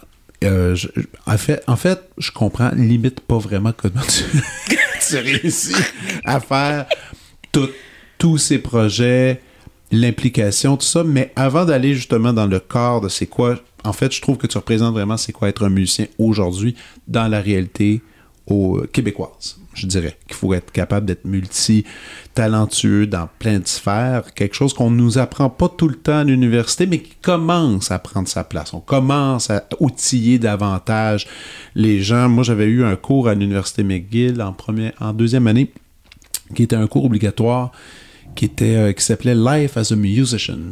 Puis c'était c'était 50 minutes par semaine. Et c'était c'est peut-être un des cours les plus importants que j'ai eu de ma vie parce que j'ai appris c'était quoi faire comment ça marchait faire des disques, c'était quoi les subventions, tout ça. Puis, ça commençait à, être à être présent puis ça expliquait que la musique, c'est pas juste jouer dans un orchestre, surtout pour moi qui est cordiste. Puis là, il, là, il expliquait toutes les sphères de qu'est-ce que c'est la musique, ça m'avait bien impressionné. Mais je, suis un peu. Ce que je réalise, c'est qu'on est collègues depuis plusieurs années, puis je te connais pas vraiment beaucoup. Alors j'aimerais ça un peu aller à travers ton parcours musical, comment ça a débuté, tout ça? Est-ce que t'es es guitariste, est-ce que ça a toujours été juste cet instrument-là ou c'est arrivé sur le tard? Qu'est-ce qu'il y en est? Ah, c'est une belle histoire. Pourquoi la guitare? En fait, euh, j'ai commencé des petits cours de chant parce qu'il y avait une femme en face de chez moi quand j'étais au primaire qui donnait des cours de chant. Donc, j'ai pris des petits cours de chant. Mais à un moment donné, sur l'heure du dîner, j'étais en sixième année du primaire. J'ai vu à l'émission Allô Boubou Claude Sirois qui a joué une de ses compositions. J'ai dit, je veux faire ça dans la vie.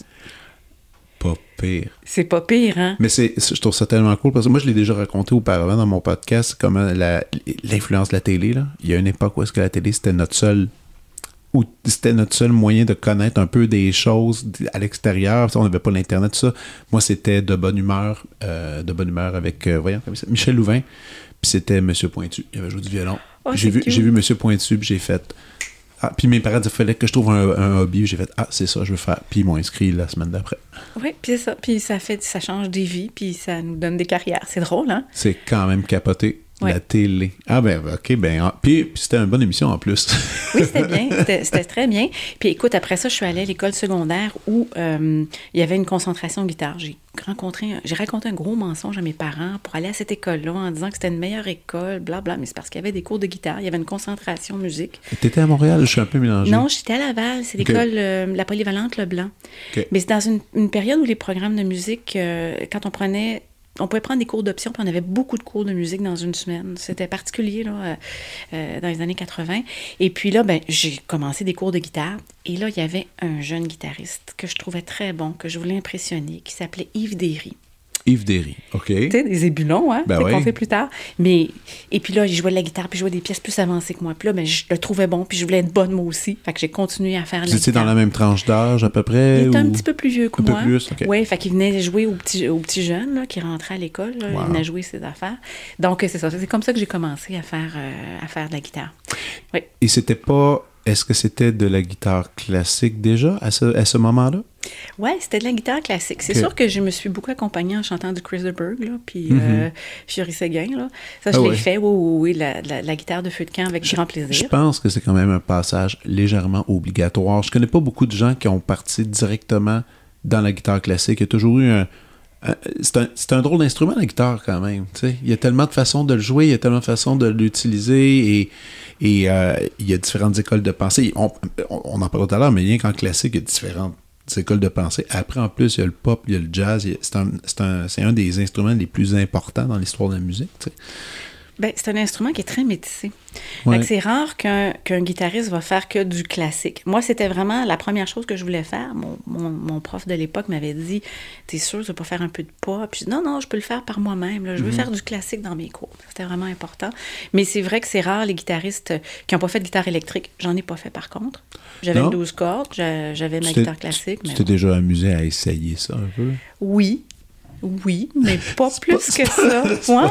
Mais Ah, j'aime le correct. rock. Mais j'aime le rock. J'aime la guitare électrique là, pour le plaisir, mais bon, j'ai essayé plein d'affaires dans ma vie. Ça, c'est une chose que j'ai pas essayé, là. Comme la Non, composition, là. C'est correct, là. Ah, t'as pas composé? Ben, juste des arrangé? affaires. Oui, j'ai arrangé beaucoup et j'ai fait des compositions pédagogiques. Mais, Ouais. Mais la composition, pour dire je vais faire une œuvre que j'ai composée, que je vais jouer, là, ça, Qui je me vient de tes tripes et qui. euh, tout ça, Oh, moi, je me donne le droit de pas faire ça. là. Ah, mais on est dans la même gang, toi puis moi. Ça, c'est quelque chose que je refuse catégoriquement. Ça m'angoisse. Ça me. Ça, euh, euh, L'affaire, c'est qu'il y a tellement, il y a tellement de pièces. Il y a tellement de pièces qui existent déjà. Puis là, j'ai pas envie de devenir un cliché. Puis là, c'est comme. Finalement, c'est, des fois, tu te dis, regarde, peut-être que je suis pas faite pour ça non plus. Là. C'est pas obligé. Là. Ouais, puis je sais pas si ça part... Parce qu'on m'a posé beaucoup la question. Je sais pas si ça participe un peu de l'idée de est-ce que j'ai quelque chose à dire de si intéressant que je vais composer quelque chose ou c'est que c'est pas plus intéressant de voir ce que d'autres proposent, comment ils voient la vie, comment ils voient les choses? Il y a Ouais. peut-être un peu de ça, je sais pas Oui, pourquoi a- c'est ça. il y a une ligne là-dedans. Mais revenons un peu à- au, au secondaire. Donc, au secondaire, euh, tu te lances un peu là-dedans, concentration musique. Euh, et là, à l'époque, les cégeps, ils, ils- ils proposent... la musique, c'était présent dans les cégeps pas mal? C'était-tu Oui. encore assez, assez populaire, assez... euh, Oui. Mais c'était pas tous les cégeps qui avaient encore des programmes de musique. Là. C'était pas tous les cégeps. euh, puis je me rappelle à l'époque, il y avait une stagiaire qui était en guitare classique, qui était venue présenter, puis elle avait dit Ah, si vous voulez faire carrière en guitare classique, il faut aller étudier en Europe. Je dis bon, ben, je vais aller étudier en Europe. Donc, je suis allée au cégep en musique. OK. Euh, Lionel Gros, aux grandes dames de mes parents, qui disaient Mais qu'est-ce que tu vas faire en musique et tout? Bon, ça va, là, ils sont réconfortés. Là. Mais, euh, puis après ça, ben, cégep, conservatoire, puis je suis allée étudier en Europe. OK. Euh, puis je suis revenue. T'es ça. t'es allé où en Europe? Je suis allée à l'École normale de musique de Paris avec Alberto Ponce. OK. Ouais, je suis allée là quatre ans. J'ai vécu quatre ans à Paris. Wow. Ce qui est, euh, je présume, une espèce d'équivalence de bac ou de, de- de diplôme de conservatoire. C'est un peu compliqué, des fois, les diplômes là-bas. Ouais, j'avais réussi à faire reconnaître ça comme l'équivalent d'une maîtrise au, au prêt et bourse du Québec. OK. Donc, ça donne à peu près une idée, mais, mais j'avais déjà le prix de conservatoire. Ouais. Puis, Ah, OK, mais oui, c'est ça. j'avais déjà le prix de conservatoire, j'avais ça. Donc, euh, ce qui fait que quand je suis revenue, ben, on a pu reconnaître ça comme une maîtrise. Mais là, tu as fait ces quatre, ces quatre années-là dans, un, dans un réseau. euh, c'est toujours un peu difficile quand des gens quittent justement le Québec et reviennent parce que là, tu perds un peu tes connexions. Là, tu t'es tout formé une autre vie là-bas. Il y en a souvent. Il y a, deux choix. Il y en a qui décident. J'en connais, moi, des amis qui ont dit Ah, moi, je vais aller étudier en Allemagne. Puis ils reviennent pas de l'Allemagne. Ils apprennent allemand, ils sont dans la culture. Euh, une fois leur diplôme euh, terminé, les professeurs les ont un peu euh, mis sur certains contrats de musique. Finalement, bouf, ben, ils, ont, ils ont un poste là-bas, puis ils reviennent pas. Mais ceux qui reviennent, il y a toujours cette espèce de période d'adaptation, de reprendre contact avec la communauté. Toi, ça a-tu été difficile, ça? Euh, ben, il s'est peut-être passé. Ouais, oui, puis non. Euh, il s'est passé surtout, euh, disons que ma crise d'adolescence que j'ai passée à pratiquer la guitare, je l'ai passée en revenant de la France. Un six mois où j'ai mis la guitare dans le garde-robe, puis j'ai fait ma crise d'adolescence. Donc, ça a été. Sans blague, ah oui, t'as Oh, fait ça. Oui, oui, oui, oui, oui. J'ai vraiment fait des choses. oui, oui. En dehors, y a, qui qui a fait ça ici? Euh, celui qui enseignait le violon avant moi, Martin, Martin Foster. Il m'avait raconté que quand il était revenu de Juilliard, ça l'avait tellement comme rendu à terre qu'il a rangé le violon pendant je sais pas combien de mois, puis il était allé faire de la plonge dans les restaurants. Ben, c'est parce qu'il y a une question qui se pose. C'est qu'on on- on a des objectifs, on veut arriver, on veut réussir le diplôme. Là, on se retrouve, puis là, il n'y a pas d'objectif et de diplôme, ou on n'a pas d'enseignant. Mais pourquoi on fait de la musique? Ouais. Pourquoi on se lève le matin, puis on ferait 10 heures de guitare? Ben, c'est beaucoup 10 heures, là, mais Oh on oui, ferait mais- 6 heures. Pourquoi on ferait ça? OK, je vais avoir un projet. OK, quel projet je vais faire? Donc, donc je pense... Puis moi, j'ai travaillé beaucoup la guitare euh, plus jeune aussi. Donc, euh, c'était peut-être un moment de pause pour se poser la question, qu'est-ce que, qu'est-ce que je veux apporter comme artiste? Qu'est-ce que je suis comme artiste? Qu'est-ce que c'est? Puis ça, je pense qu'il faut vivre pour... euh, se poser la question, puis on y revient après, puis on, là, les projets s'intègrent. Mais j'ai été chanceuse parce que ça n'a pas été très long que j'ai eu un poste euh, au cégep de Sainte-Foy OK. comme enseignante. En fait, le lendemain de mon arrivée, j'ai envoyé mon CV partout. Donc, j'ai commencé à enseigner dans les cégeps, puis j'ai fait quand même beaucoup de cégeps. J'ai fait, euh, bon, euh, Sainte-Foy. J'ai fait, j'ai enseigné l'histoire de la lutherie, imagine-toi donc, à Limoilou. La première fois que j'ai que enseigné. ouais. là-bas. Ben oui, il y, a, il y a un- il y a un deck en, en lutherie là-bas. Ah là. oui, puis qui est encore existant, je Ah oui, pense. École oui, des métiers d'art, Oui, oui, oui, tout à fait. oui. Donc, j'ai enseigné l'histoire, puis après ça, bon, ça, ça donc j'ai commencé à enseigner beaucoup. Puis quand on enseigne, ben, on connaît nos collègues, donc on se fait des contacts. Et puis avec la société de guitare aussi, j'ai renoué avec euh, les guitaristes. J'ai rencontré mon agente de l'époque euh, pas tellement longtemps après mon retour. Là. Donc, tout s'est passé dans un six mois là, On peut-tu parler de ça, Société de guitare? Ça, c'est Oui. la Société de guitare du Québec. de Montréal, De Montréal, pardon. de qui, Montréal. qui existe déjà maintenant depuis assez très longtemps. 1996, oui. 1996. Ouais. Et là, toi, t'as as, embarqué là-dedans euh, et à titre euh, participatif pour jouer avec eux, mais aussi pour travailler, pour faire des, pour monter des projets? Ben, en fait, je fais partie des meubles maintenant. Je te dirais, ouais, ouais. Euh, j'ai j'ai embarqué. Ben, en fait, euh, j'ai voulu contribuer à mon milieu. Donc, euh, oui, j'ai joué avec eux, mais c'est un organisme, un OSBL, qui organise des concerts, des événements, qui dynamise le milieu de la guitare. Ben, Et- énormément, il faut le souligner. Si Ah vous, oui. connaissez, vous ne connaissez pas ça, allez voir parce que c'est vraiment intéressant. La programmation, les concerts, puis il y a beaucoup de gens qui sont impliqués dans, dans ces concerts. Il y a beaucoup de gens impliqués. Puis donc, à partir de 2001, j'ai fait partie du conseil d'administration à différents titres. Là. Donc, depuis 2001, je suis sur le conseil d'administration. Euh. Donc, essayer de, de, de voir, puis là, j'ai le plaisir d'être la présidente là, depuis quelques années. Donc, c'est de- d'essayer de, voir qu'est-ce qu'on peut faire pour dynamiser le milieu, pour promouvoir la guitare classique. Euh, bon, organiser des concerts, c'est une chose, mais l'orchestre de guitare, on a un orchestre de guitare qui répète euh, aux deux semaines dans les locaux de l'UCAM. Donc, c'est des amateurs et des professionnels. On a un vrai chef, on a des concerts. Donc, tu sais, c'est des choses comme ça qui, qui, qui font partie de comment on peut dynamiser euh, un milieu artistique. là. Quand tu es revenu d'Europe, euh, avant l'Europe, puis avant de revenir, tu n'avais pas vraiment Oui. eu l'expérience de professeur encore. C'est vraiment quand tu es revenu au Québec que tu as commencé à, à te lancer là-dedans? Ah, écoute, j'avais 15 ans quand j'ai commencé à enseigner. Hmm. Ouais. Parce que c'était à, à l'école secondaire, puis j'avançais quand même assez vite, un peu plus vite que mon, mon enseignant, en fait. Puis c'est correct parce que c'était un, c'était une pianiste. Donc, euh, après ça, j'ai passé avec un autre professeur, euh, Paul Talbot, qui était super important. Donc, c'était pas nécessairement des guitaristes. Donc, il me disait, oh, va travailler avec le petit nouveau qui vient d'arriver, va donner des cours. Fait que j'ai commencé à donner des cours comme ça. Puis donner des cours officiellement après ça, euh, peut-être à 16-17 ans, des gens qui disent, Ah, on va te payer pour faire ça. Donc, j'ai toujours fait. C'est souvent, c'est souvent le cas. Moi, je remarque que tous mes amis, collègues euh, qui sont professeurs, mais, pe- pe- ont commencé souvent très jeunes. Moi, j'ai fait ça aussi. Euh, J'enseignais euh, adolescents, 16, 17 ans. Puis ça, je veux dire, ça, ça devient, c'est bizarre en enseignement parce que ça devient comme une espèce de mode de vie. C'est comme, euh, Oui. c'est comme une espèce d'habitude on travaille beaucoup, on rencontre, là, ces espèces d'échanges-là, puis trouver des techniques pour bien expliquer, puis ça, ça prend des années à, acquérir, tout ça, cette expérience-là. Puis je ne sais pas si tu l'as remarqué, mais la recherche le, le prouve, c'est que expliquer quelque chose, enseigner quelque chose, c'est l'apprendre et l'approfondir. Oui. Fait qu'on va chercher quelque chose dans l'enseignement qui est vraiment, qui est vraiment intéressant. Ah, puis moi, je, je l'ai souvent dit, je suis persuadé que l'enseignement m'a aidé à être un meilleur musicien. C'est sûr. C'est sûr. Il y a plein de, plein de trucs de base. Je demande à quelqu'un de positionner sa main comme ça. Est-ce que moi, je le fais? Là. Puis d'ailleurs, encore aujourd'hui, c'est comme. Je, je suis un peu fier de ça. J'essaie de, de, de, de me relaxer un peu avec ça, mais la chose qui me terrifie le plus dans la vie, c'est de jouer en concert devant mes étudiants. Je suis dans la même équipe. Moi, il y aurait Us euh, ou j'ai un feu euh, Claude Gingras dans la salle, toutes les critiques qu'il peut imaginer du monde, ça me fait pas un pli.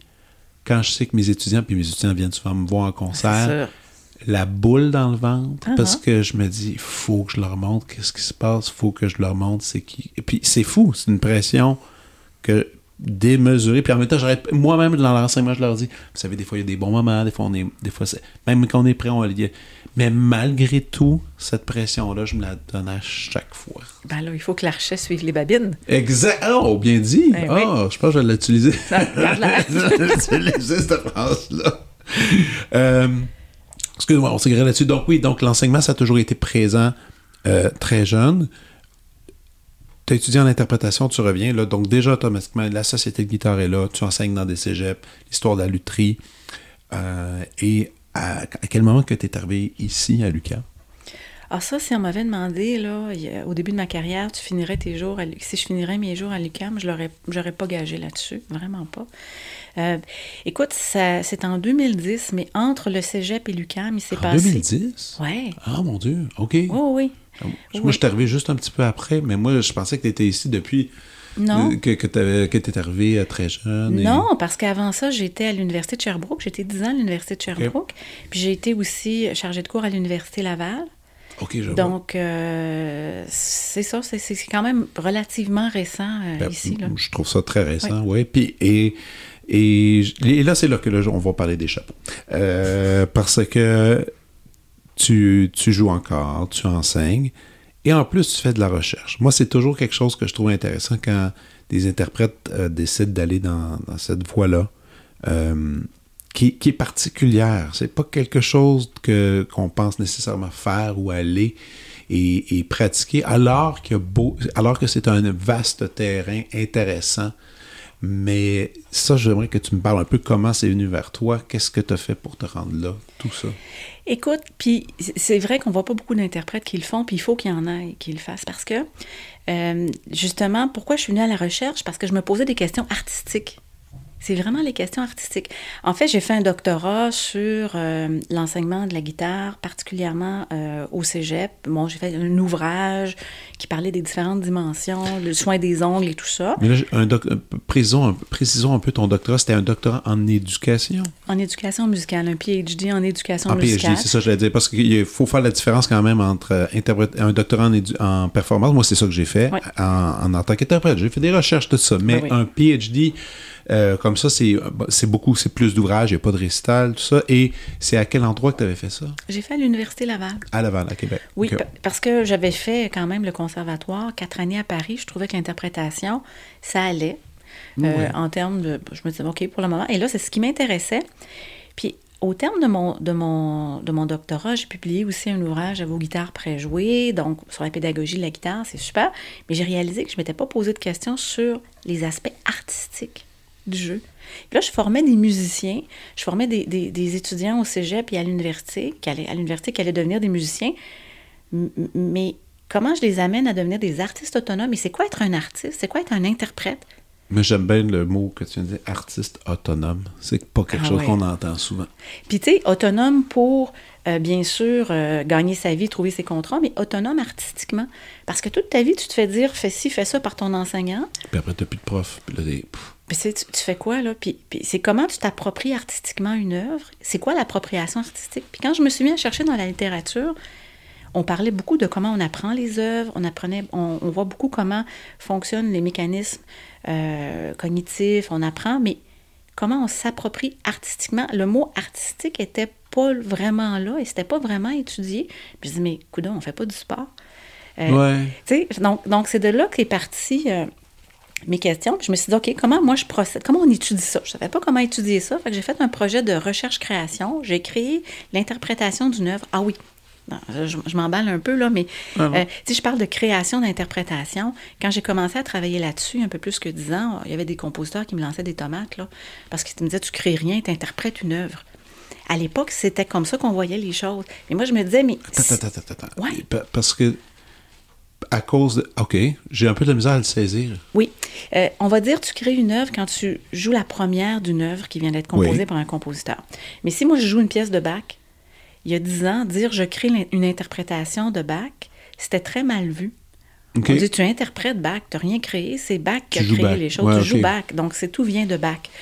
Mais moi je me suis dit, mais comment ça fait qu'un interprète joue cette même pièce-là, un autre, puis ça sonne complètement différent. Il y a quelque chose qui est créé, il y a quelque chose de nouveau. Puis c'est intéressant que tu nommes Bach parce que s'il y en a bien un qui est surinterprété de différentes façons, puis on a- à Montréal, on a comme un des festivals les plus importants de le festival Bach. Ben oui. Où tout le monde arrive avec du Bach de. de- je veux dire, il n'y a personne qui a la vérité. Il n'y a personne qui a la vérité dans tous ces gens-là qui se présentent au festival. Tout le monde arrive avec, Je pense que Bach, j'ai envie de vous l'offrir Comme comme, ça. Ouais. Ah oui. Puis, puis on a, on- il n'y avait rien dans la recherche qui regardait ça. Hmm. Donc, je me dis, mais qu'est-ce qui se passe dans le local qui fait que. Puis moi, je, je regardais les- les- ce, que, Chopin, ce qui avait été fait, par exemple, pour les, les, les pièces de Chopin par euh, différents euh, pianistes. Je me disais, mais voyons, c'est complètement différent. Il se passe quoi? Oui, il y a l'école, la technique de jeu, peut-être l'instrument, la captation, mais il y a autre chose que ça. Donc, c'est ce que j'ai voulu étudier. Puis comment on étudie ça? Fait que je me Ouais, suis. Mais comment on étudie ça? Ben, je- c'est de question. Écoute, à, à cette époque-là, il y avait beaucoup de, de- il y avait, une- il y avait euh, entre autres en, en Angleterre, beaucoup de, de chercheurs qui étudiaient les, les- le produit créatif, c'est-à-dire l'enregistrement sonore de la même euh, sonate ou euh, du même nocturne de Chopin, puis qui comparaient les paramètres acoustiques. Ah, la phrase est faite différemment, puis il y a comme une école de Vienne, puis une école de ci, puis de ça. Donc, il y avait ça qui se faisait. Ça, ça j'aime ça quand même, les, les- comment on appelle, comme les écoles, les fameuses écoles européennes, Ouais. américaines. Puis là, que, puis nous, au Québec, on est, on est quand même, un- on est dans une drôle de position entre deux continents, l'école américaine. Tu sais, moi, je, je- toi, des fois, est-ce que tu te poses la question, toi, quelle école? Moi, une- souvent, je me pose cette question. Je l'ai même vu dans mes recherches. T'es où? Et, euh, bah oui, moi je suis, moi je suis un petit peu de l'école euh, française, d'une certaine manière. Euh, puis après ça, je te dirais que dans le jeu, après être sortie de, de, de mes études, je me rapproche un peu peut-être avec Alberto Ponce de l'école espagnole, euh. Pujol et tout ça, Tarrega, Pujol peut-être un peu. Mais, je pense que je suis pas quand même... euh, je peux pas dire que je suis américaine. Je suis pas tellement de l'école américaine. Peut-être dans le choix du répertoire, dans la manière de concevoir des programmes, et dans mon jeu, je suis peut-être plus européenne, je Ah ouais. dirais. Ouais, une question de. Moi, j'ai j'ai analysé ça, c'est quand même, je suis pas mal très américain dans Oui. mon jeu. Mais je veux dire, au début, quand j'ai commencé le violon, c'était très européen. Mes profs prenaient toutes les informations. C'était tous des cahiers, des vieux cahiers de, de Paris, de Ben oui. passé sur le conservatoire. Puis c'était Ben oui. ça qui était la- le fondement. Rendu à l'université, mon prof était vraiment à l'école Curtis, Philadelphie, avec des musiciens qui, jouent, qui le jouaient à l'américaine, carrément. C'est un, un type de son, c'est un type de son euh, assez gros, assez efficace, perçant, qui, qui- puis c'est un peu c'est un peu ça de là-dedans que j'ai évolué, mais c'est correct aussi, tu sais, c'est comme il y a tellement, mais je, je trouve ça toujours cool, le- le- l'espèce de définition. Moi, c'est- l'autre fois, c'est c'était un oboïste à l'OSM, me dit, ah, moi, je suis de, mon école, c'est l'école suisse. J'étais, ah, ouais, ok, tu as une école en Suisse, il y a un type de son. Il dit, pour le hautbois, il dit, il dit, pour le hautbois, là, en Suisse, Oui, c'est vrai, c'est vrai qu'il y a des choses. Mais, mais je te dirais, tu m'as posé la question, j'ai répondu, mais franchement, là, je me pose pas la question, là. euh, Non, mais le ce que- matin. Je mais- me définis pas comme artiste. Ah non, non, non. tu c'est mais ce que, quand on se positionne par rapport à une école, ce qui est le fun, c'est de essayer de trouver les différences entre les écoles. Moi, c'est ça que je trouve qui est intéressant. Ouais. puis au niveau de l'interprétation et de l'appropriation artistique, j'ai trouvé quelque chose dans, mes, dans mes recherches. J'ai étudié, je te ramène, j'ai Oui. étudié mon processus de création, je vois comment on peut étudier ça. Vidéo, on demande à des musiciens d'interpréter une pièce, on leur demande de s'enregistrer à chaque fois qu'ils jouent la pièce, répondre à un questionnaire réflexif entre les répétitions, il se passe tout de quoi dans leur tête, comment ça se passe? Oui, oui, assez, assez 360. Puis, il y a des musiciens, comment ils s'approprient la musique. Je, je me suis dit, OK, je l'ai fait pour moi, puis là, je l'ai fait avec neuf musiciens. Comment ces musiciens-là s'approprient une œuvre qu'ils ont eu à travailler? Donc, j'ai comparé ces gens-là. Puis, il y en a qui utilisent leur imaginaire, disent, ah, ça, ce crescendo-là, il faut que ça sonne comme, comme le soleil qui se lève. Là, j'utilise souvent Oh ça. oui. là. bon, des choses. Il y en a d'autres que c'est absolument pas ça. Il faut pas que ce soit ça. Et ça, c'est un péché. Euh, OK. c'est- Le message de la musique est dans la musique en tant que telle. Donc, tout ce que tu y ajoutes de toi-même, c'est du narcissisme. Je, je caricature vraiment beaucoup. Non, non, mais je veux Mais- dire, c'est di- différentes pensées. euh, Différentes pensées. Donc, j'ai étudié ça avec les neuf en allant vraiment en profondeur. Puis là, je suis partie dans un autre projet de recherche avec 90 euh, guitaristes. Et, et là, je regarde. Ouais, ça, c'est ma grosse patente. Quand même. Ouais. Euh, Aïe, aïe, aïe. Puis là, je vois comment eux, ils travaillent euh, une œuvre et puis euh, euh, quelle est la différence? Est-ce que les éléments extra-musicaux qu'ils utilisent ou n'utilisent pas, ça change quelque chose dans leur interprétation? Donc, ça, c'est mon le projet dans lequel je suis en train de terminer ce projet-là. Ouais. En ce moment? Ouais. Wow. Puis ça, une étude, euh, une idée, ça part toujours d'une idée. Ça Oui. part d'une observation, quelque chose que tu as, remarqué. Tu parles là-dessus, puis un, une- un projet de recherche comme ça, c'est c'est quand même des années. Oui. Ben là, ça fait 10 ans que je suis là-dessus. Là. Dix ans! Ben, quand je suis arrivée à l'UCAM, euh, j'ai cherché un peu qu'est-ce que j'allais proposer. Parce que la façon que ça fonctionne à l'université, on fait des projets de recherche, puis on essaie d'être financé par des organismes subventionneurs. Et puis là, on peut embaucher des étudiants pour travailler avec nous, ce qui nous permet de faire des, des- des projets de recherche d'une plus grande ampleur que nos doctorats, par exemple. Et donc, euh, à partir de 2010, quand je suis arrivée ici, j'ai commencé à dire, bon, où est-ce que je m'en vais? Qu'est-ce que je fais? J'ai été financée à l'interne au début en 2010, puis après ça à l'externe au CRSH en 2013. Donc, ça fait, ça se construit. J'ai commencé par étudier mon processus de création pour voir comment on peut étudier ça, publier un article. Après ça, ben, je me suis dit, je vais aller étudier neuf autres guitaristes. Parfait, je suis financée. Ben, après ça, je vais aller en étudier 90. Je vais changer ma façon d'étudier. Euh, de partir de la recherche-création, de l'observation, puis aller vers plus du, quantitatif avec une étude avec plus de musiciens là, pour avoir vraiment un plus grand échantillon. Et toujours dans, dans ces idées-là, l'idée, c'est de se faire publier. Je présume. Ou pas nécessairement, mais en fait, un peu. Ce que, ce que j'essaie de comprendre dans les publications, c'est que des fois, c'est. J'ai des amis qui, tra- qui travaillent dans d'autres chaînes universitaires qui me disent. qui font des articles. Des articles qui font, qui travaillent super longtemps là-dessus. Euh, dans ton cas, ça a l'air tellement d'un immense projet, c'est pas, pas l'idée d'une publication d'un livre? Ben, écoute, c'est parce que la façon que ça fonctionne, quand on fait une, recherche dans le milieu académique, il faut qu'on on, on présente nos résultats dans des colloques. On présente, puis là, il y a des collègues qui nous disent Oui, as-tu pensé à ça, ça Puis on se remet en question, puis on repart. Puis on écrit un article sur nos résultats. Les articles sont publiés dans des revues scientifiques.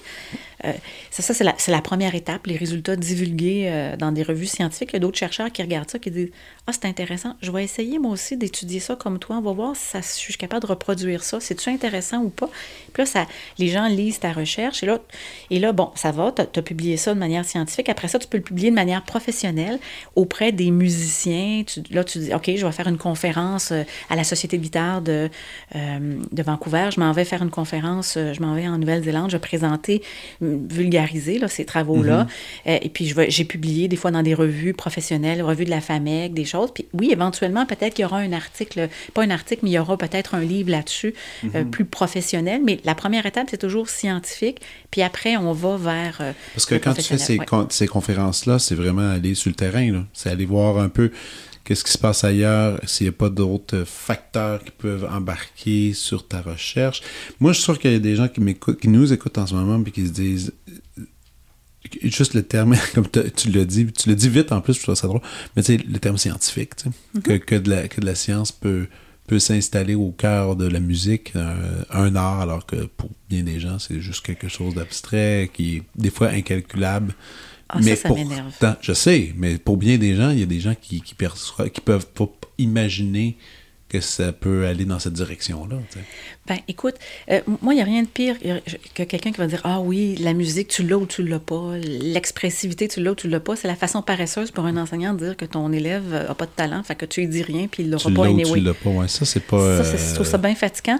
Mais c'est quoi l'avoir, puis c'est quoi quelque chose qui est expressif?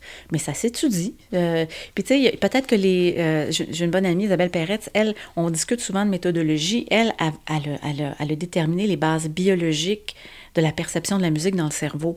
Elle, elle c'est ah. biologique, puis elle sait où est-ce que ça se situe, puis euh, une émotion musicale et tout. Il y a le Brahms, le laboratoire de recherche, a étudié là-dessus. Mais moi, c'est l'autre dimension, c'est comment on étudie l'artistique. Mhm. Puis, puis on peut l'étudier de différentes façons, puis on brise pas la magie de la musique. On regarde qu'est-ce qui se passe. Quand on demande à un musicien, tu fais quoi? Il se passe quoi? Vous n'êtes pas en train de dicter, pas en train de dicter comment faire. C'est juste, c'est juste, c'est d'observation, là. C'est-à-dire, euh, vous faites ça comme ça, puis il y a d'autres gens qui vont comme ça, puis comprendre les facteurs, qu'est-ce qui provoque, non? C'est pas ça? Oui, ça, ça a été mon premier truc. Mais là, ce que j'ai été un petit peu plus à ISAM pour la, dernière recherche avec mes 90 musiciens, j'ai fait composer une pièce par Jimmy Leblanc. Euh, puis la pièce, les musiciens ont à la jouer en trois versions. Une première version, on a juste les notes et la, le rythme. Deuxième version, en ben, des fois, ils ont la version 2 ou la version 3, là, dépendamment, on, échange ça, euh, en jouant, mais en étant euh, expressif avec ce qui est marqué sur la partition, des nuances et tout ça. Puis la troisième version, c'est avec des évocations des mots, avec colère, intempestif, de manière sereine. OK. Fait que là, je les oblige, je leur dis, soyez expressifs par rapport à ce qui est écrit. Fait qu'on fait évaluer ça par des évaluateurs externes. Qu'est-ce qui est le plus expressif avec les mots ou avec le, simplement les, indications de nuances?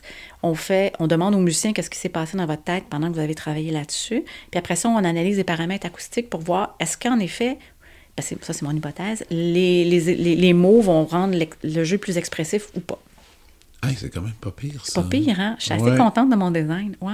Ouais, c'est vraiment... En fait, tu viens de le dire, c'est un design. Oui, oui, c'est un design. Faut que tu designes ton truc, comment, comment catégoriser ça. Mais ça va amener... Ah, OK.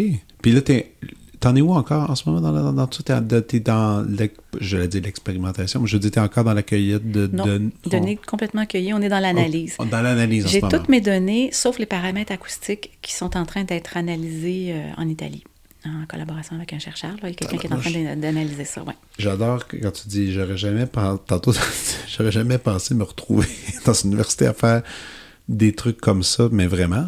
Je veux dire. Mais c'est capoté. Écoute, ma mère n'a pas fini son école primaire, mon père n'a pas fini son école secondaire. Moi, je me retrouve prof d'université à faire de la recherche, puis je suis financée pour ça. Je fais des concerts. C'est fou.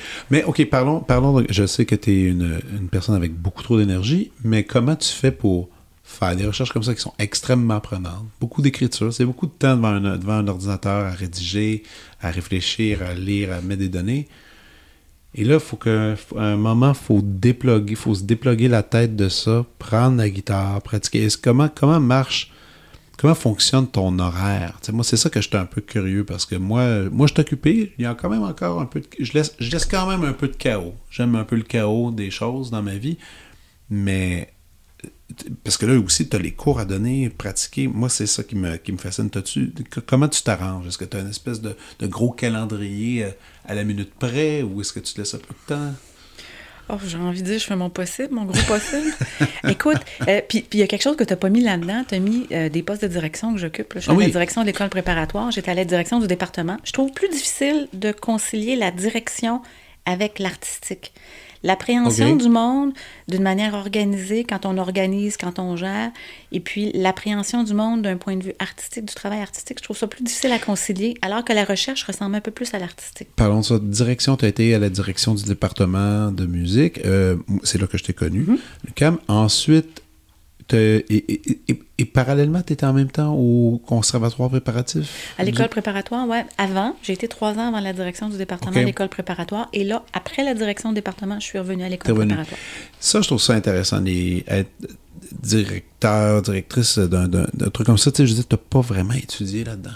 Tellement pas. Tu es devenue directrice, comme ça, tu as appris sur le tas toutes les tâches, tout ce qu'il faut faire.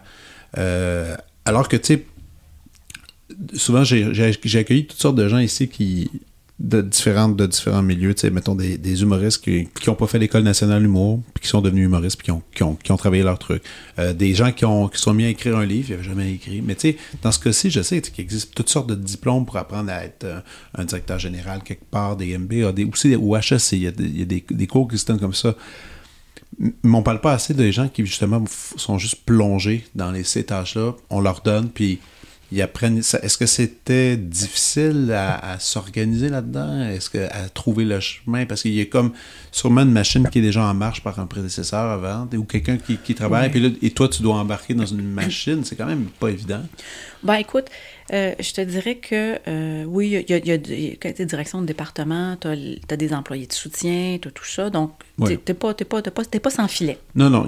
Tu pas sans filet. ce n'est pas dans la solitude de- la plus profonde. C'est ça. La- la- la- Peut-être l'aspect le plus, euh, c'est le lien avec les personnes, la gestion du- des personnes, des, des problèmes, la gestion émotive, la gestion. Ouais. C'est à ce niveau-là où, puis il y a peut-être pas, il y a des livres qui, qui se lisent, puis il y a des gens à qui on parle, puis on va chercher de. Mais tu sais, c'est- aussi euh, c'est drôle parce que c'est faut faut quand même avoir des qualités de leadership assez assez bonnes à la base, je pense, pour occuper des postes comme ça, parallèlement avec avec le reste. tu sais. Oui, c'est drôle ça, parce que j'étais j'étais à l'université de Sherbrooke, puis il y a quelqu'un qui m'avait dit à l'époque, j'étais chargée de cours, donc il n'était pas question que je sois directrice de département, qui m'avait dit oh, J'aimerais ça, me semble, j'aimerais ça travailler avec toi comme directrice de département. Il m'avait dit ça à l'époque, directrice de l'école. Puis j'étais comme, moi, directrice? Puis après ça, tu vois, société de guitare, leadership Ouais, et tout ça. Conseil d'administration aussi, dans Ouais. lequel tu étais déjà. Puis j'ai été présidente euh, aussi de la SQRM, Société québécoise de recherche en musique. Euh, donc, des postes où finalement, je me suis retrouvée dans des situations de, de- de leadership, mais c'est parce que c'est le fun d'aider les gens à faire leur job. C'est le fun d'aider un milieu, de dynamiser un milieu, d'avoir un certain impact. Fait je pense que quand ça nous tente de faire ça, quand on s'entend bien avec les gens, ben ça va. Euh, ça va. C'est fou. Ben, souvent, ben, on a nos, les étudiants qui viennent étudier ici, euh, s'inscrivent soit en pratique artistique, soit en enseignement. Et euh, ils, ils ont plein de questions. hein, ils sont un peu euh, confus, un peu par, rapport- par rapport surtout aux milieux. Puis, on, mine de rien, les médias ici au Québec ont beaucoup publié sur les difficultés d'être musicien, les droits d'auteur qu'on perd, les Spotify, tout ça. Puis, si on est honnête, si on fait juste lire ces articles-là, c'est vrai qu'on peut être découragé. Puis, puis, à la limite, difficile à comprendre, à saisir tout ce qui se cache aussi en arrière, parce que souvent, ces médias-là vont, vont dépeindre un... un- c'est souvent à propos d'un musicien qui joue. Juste des musiciens qui jouent, point final. Qui sont payés, qui sont supposés d'être payés pour chaque fois qu'ils prennent leur, leur En instrument. fait, je dirais des, des vedettes. Des vedettes, c'est ça. Des vedettes. Et c'est ça que je trouve un peu navrant, même, même très triste, parce que ça, ça donne pas vraiment la réalité de ce que c'est. Mais tellement pas. Mais tu sais, tu l'as dit tout à l'heure, tu as commencé à enseigner à 17 ans. Moi, quand je suis arrivée à Paris là, pour mes études, j'ai gagné ma vie à Paris. Parce que j'enseignais la guitare. Mes collègues ingénieurs à la Maison du Canada, mes collègues en droit, ils se trouvaient pas de job en droit mais en génie. Mais moi, j'en trouvais. Je me trouvais des concerts, je me trouvais des, des écoles pour enseigner. Donc, il y a des aspects, c'est vrai que c'est pas facile le métier de musicien, mais il y a des aspects, on est, on est très euh, agile, ça c'est le, le buzzword là, depuis la pandémie, mais on est, on est capable de s'organiser, d'avoir des, des, des projets personnels, ce qui n'est pas nécessairement évident d'avoir un projet personnel en droit, euh, de donner des cours privés de droit, tu sais, des cours privés. Ça doit peut-être exister, mais je connais, je connais pas ça assez, mais ça me surprendrait vraiment qu'il y en ait tant que ça. Donc, donc, il y a des aspects du, du métier de musicien. C'est sûr que d'être une vedette, euh, quand tu es la vedette, que, que tu fais ton spectacle, que tu paies tous tes musiciens autour de toi, que tu paies les- ton équipe, après tu gardes ce qui reste, il te reste pas grand-chose. Mais le musicien qui a fait ta tournée avec toi, qui t'a accompagné, le musicien qui fait du studio, euh, il y a des moyens de faire de l'argent en faisant plusieurs choses, de gagner sa vie. En fait, je dis faire de l'argent, là, mais de gagner sa Mais vie. c'est drôle l'affaire que tu dis de vedettes, euh, ben de gens connus, on va dire, Oui, oui. plus comme ça. Mais c'est parce que même eux sont dans un système très traditionnel, là, où est-ce qu'ils dépendent des diffuseurs, ils dépendent des, des salles, Oui. des gens qui viennent, euh, et, hélas, on doit le dire, aussi du- de la popularité qu'ils apportent euh, en salle. C'est- rentable pour les, pour les salles. Tu sais, moi, je me souviens encore... euh, je pense que c'était au centre culturel de Joliette ou même un autre centre culturel que je parlais avec des gens qui travaillaient là, euh, Saint-Jean-sur-Richelieu, qui me disaient que Moi, j'avais fait, un- j'étais avec une troupe de danse contemporaine, euh, tu sais, la moitié de la salle était là. Déjà, c'était Mhm. pas pire. Ben oui. Puis le, le diffuseur m'a dit, ben écoute, il dit, pour, euh, pour m'offrir vous, ben, tu sais, il fallait bien que j'aie une supplémentaire de Louis-José Hood, là, quand même, là, tu sais. C'est Puis, correct. puis c'est c'est ça. Il y a une espèce de, de- de balance comme ça qui s'installe. Mais hélas, ça a quand même un, un effet pour les. ju- Justement, tous ces articles-là qui sont indiqués, c'est justement pour des gens. Ça s'adresse à, à l'économie de gens très connus. Puis là, des jeunes. euh, ou les parents des jeunes, c'est quand même important de le mentionner, euh, lisent ces articles comme tout le monde et là s'imaginent euh, le pire. Puis, puis écoute, euh, Frédéric, il y a tellement de jobs en musique présentement. Là, tu, veux- tu- tu- en- Moi- en moi, éducation, en enseignement, c'est fou. Moi, j'arrive pas en ce moment. Moi, j'arrive pas parce qu'à tous les jours, euh, à tous les jours ou deux jours, je reçois des appels pour des, des contrats, puis je refile à mes étudiants tout ça, ben, parce que je peux pas tout faire. Je à un moment donné, je peux pas tout faire. C'est comme on est, on est tout Moi, j'ai jamais eu autant de, de boulot depuis, depuis longtemps. Est-ce que c'est justement parce qu'il y a bien du monde qui se... Moi, je connais aussi quand même, et sûrement toi aussi, des musiciens qui se sont... qui ont, avec la pandémie, ont eu un, un- un appel, puis ont décidé de faire autre chose. Il y en a, il y en a qui se sont dégagés du, du milieu culturel. Moi, j'en connais quand même pas mal. Puis c'est correct. Moi, Aussi. puis, c'est Ah, correct, oui. Puis, puis même une carrière de musicien, qu'est-ce que c'est? Moi, il y a eu une période où je faisais beaucoup de gigs, là, je faisais beaucoup de, Hmm. de, de, de, de- mariages, des choses comme ça. C'est le fun. On- J'ai gagné beaucoup ma vie comme ça. Moment donné, on fait d'autres choses. Là, j'ai comme une carrière plus universitaire. Donc, Hmm. c'est- donc, il y a des changements dans une carrière de musicien ou même dans une carrière professionnelle. Des gens qui sont en ressources humaines, qui changent en droit, qui changent en journalisme dans leur carrière. Donc, ça existe en musique. Ça existe. Et la pandémie a été particulièrement difficile, on s'entend, pour les artistes des arts de la scène. Là, ça a été pas évident pour la Non. plupart. Donc ça, je le comprends. Ça, je comprends, puis ça, je peux comprendre qu'après, c'est se dire, OK, peut-être que j'ai envie d'une stabilité, puis j'en peux plus de, de faire ça. En même temps, il y a- la stabilité, c'est quand même assez difficile à trouver partout, dans tous les milieux. Moi, je parle avec mes amis, même des amis qui sont dans d'autres champs de travail, puis qui me disent, il y a pas vraiment, c'est pas vraiment stable. Oui, c'est stable, mais ça peut éclater, tout peut éclater, tu sais. On peut éclater, puis on n'a rien qu'une vie à vivre. Puis des gens, moi, ce que je dis aux musiciens, aux étudiants qui ont envie d'une stabilité, puis ça les angoisse, ben faites, faites, un- faites votre diplôme en éducation musicale, Oui. puis Je dis la même chose. poursuivez votre pratique artistique à côté, faites les deux. Vous n'êtes pas obligé de prendre un contrat à 100% Prenez un contrat qui vous stabilise, puis il y a plein de choses possibles. Oui, il y là. avait- je- quand j'étais à, à McGill, il y avait un, un gars qui était venu étudier. Il était un peu plus vieux que tout le monde. Il, était, il avait fait une maîtrise, je pense, en mathématiques. Finalement, il n'était plus trop sur ce bord-là. Finalement, il était venu étudier parce qu'il voulait être interprète. Il a fini.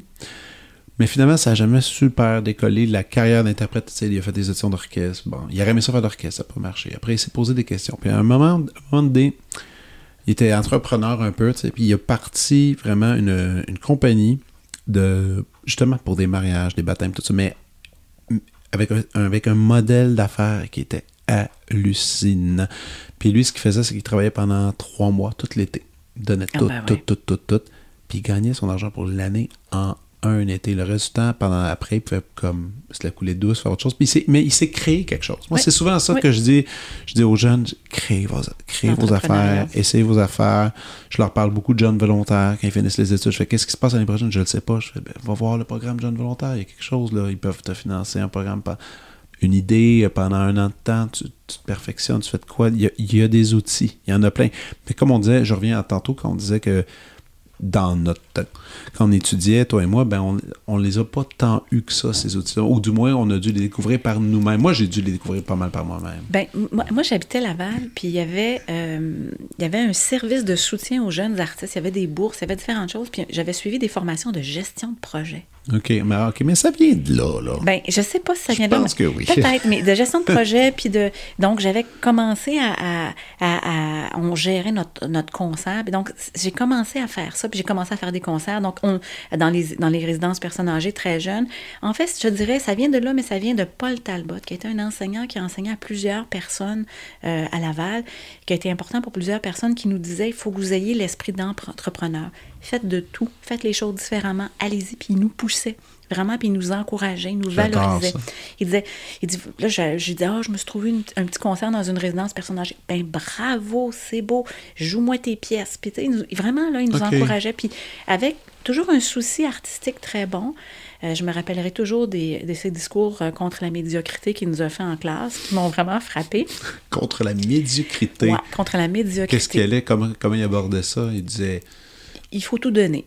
OK. Bon, oui, ben, il faut, il faut on est quand même d'accord. Il faut donner l'excellence. Il dit, ça sert à rien de... Il dit, proposer quelque chose qui est à moitié bien fait, ça sert à rien. Faites-le pas ou faites-le. Mhm. Euh, puis surtout en musique. Donc, surtout en art, vous le faites ou vous le faites pas. Qu'il y a quand même de sages paroles, on s'entend. Oui, dans un milieu euh, quand même assez compétitif, on le fait ou on le fait pas. Puis euh, oui, on va au bout des idées, puis on a un compositeur, on a une pièce à jouer, on donne ce qu'on peut, le maximum quand on arrive en concert, puis il faut le faire.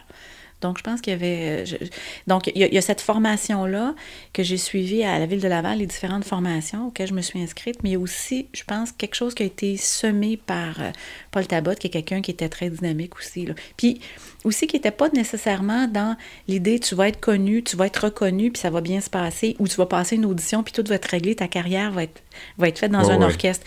Donc, c'était très clair que, aussi en étant guitariste, il fallait que je fasse un peu ma job parce que C'est sûr. T'avais pas le choix. c'est ça, l'enseignement, oui, OK, ça permet, mais, mais pour trouver les concerts, puis moi, je joue pas... Si je propose un concert, c'est parce que je l'ai pensé, je l'ai packagé, j'ai fait ma publicité, j'ai appelé le diffuseur. Là, maintenant, j'ai eu une, une agente pendant un bout de temps, mais, mais, mais c'est ça, là, donc tout part de l'artiste puis de comment il s'organise pour présenter son produit artistique, on va dire produit artistique. Ouais, produit artistique. Je pense qu'on a, on a le droit, on a, on a le droit d'avoir cette étiquette-là.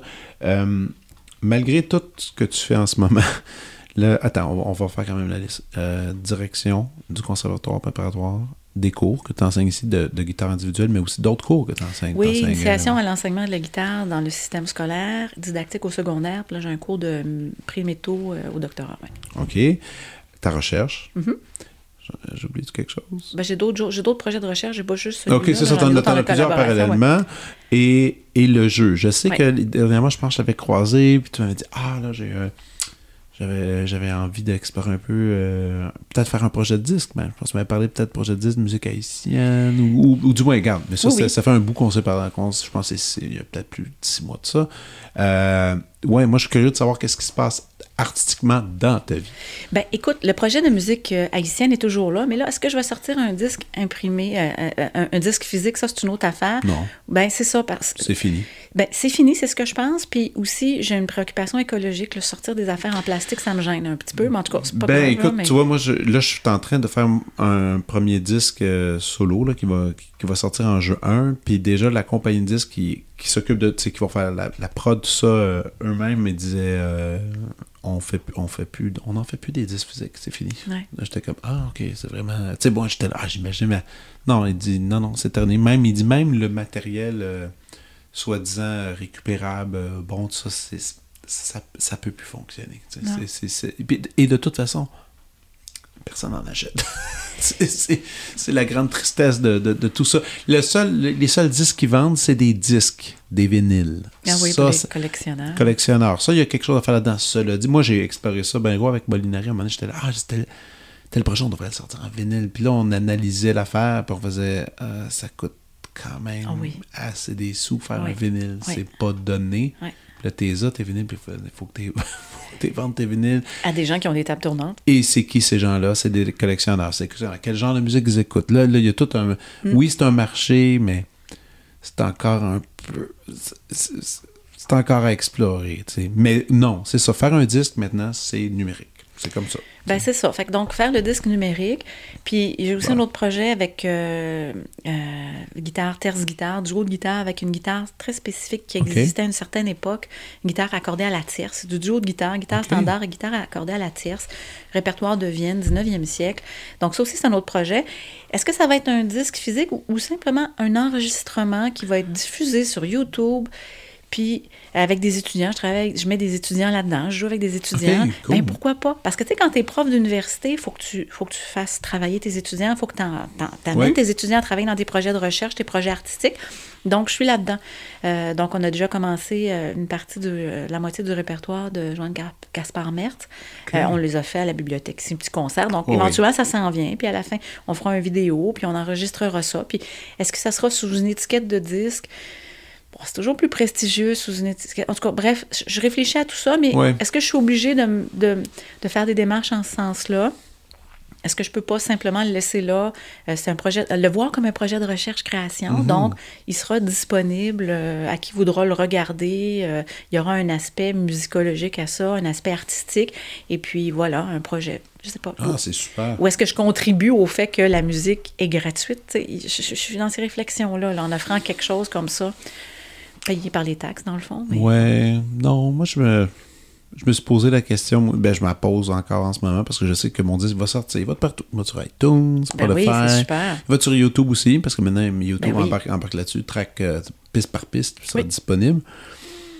On dirait que moi je suis comme juste content que le monde écoute ma musique en même temps, c'est un peu euh, la réflexion même que j'ai avec, euh, tu sais, je sais que le monstre Spotify, c'est- c'est c'est triste pour c'est triste pour les gens qui composent, qui écrivent la musique, qui écrivent des chansons. Oui, c'est triste.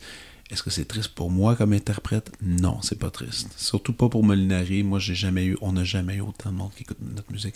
Jamais dans le temps des disques physiques, les gens écoutaient autant notre musique. Jamais comme de ça. la vie. Ah oui, puis c'est comme ça que tu trouves des concerts qui sont payants pour toi. Ben oui. Écoute, moi, j'ai lu Jacques Attali il y a peut-être 15-20 ans à ce sujet-là qui disait euh, tout ce qui est artistique, tout ce qui est livre, ça va devenir.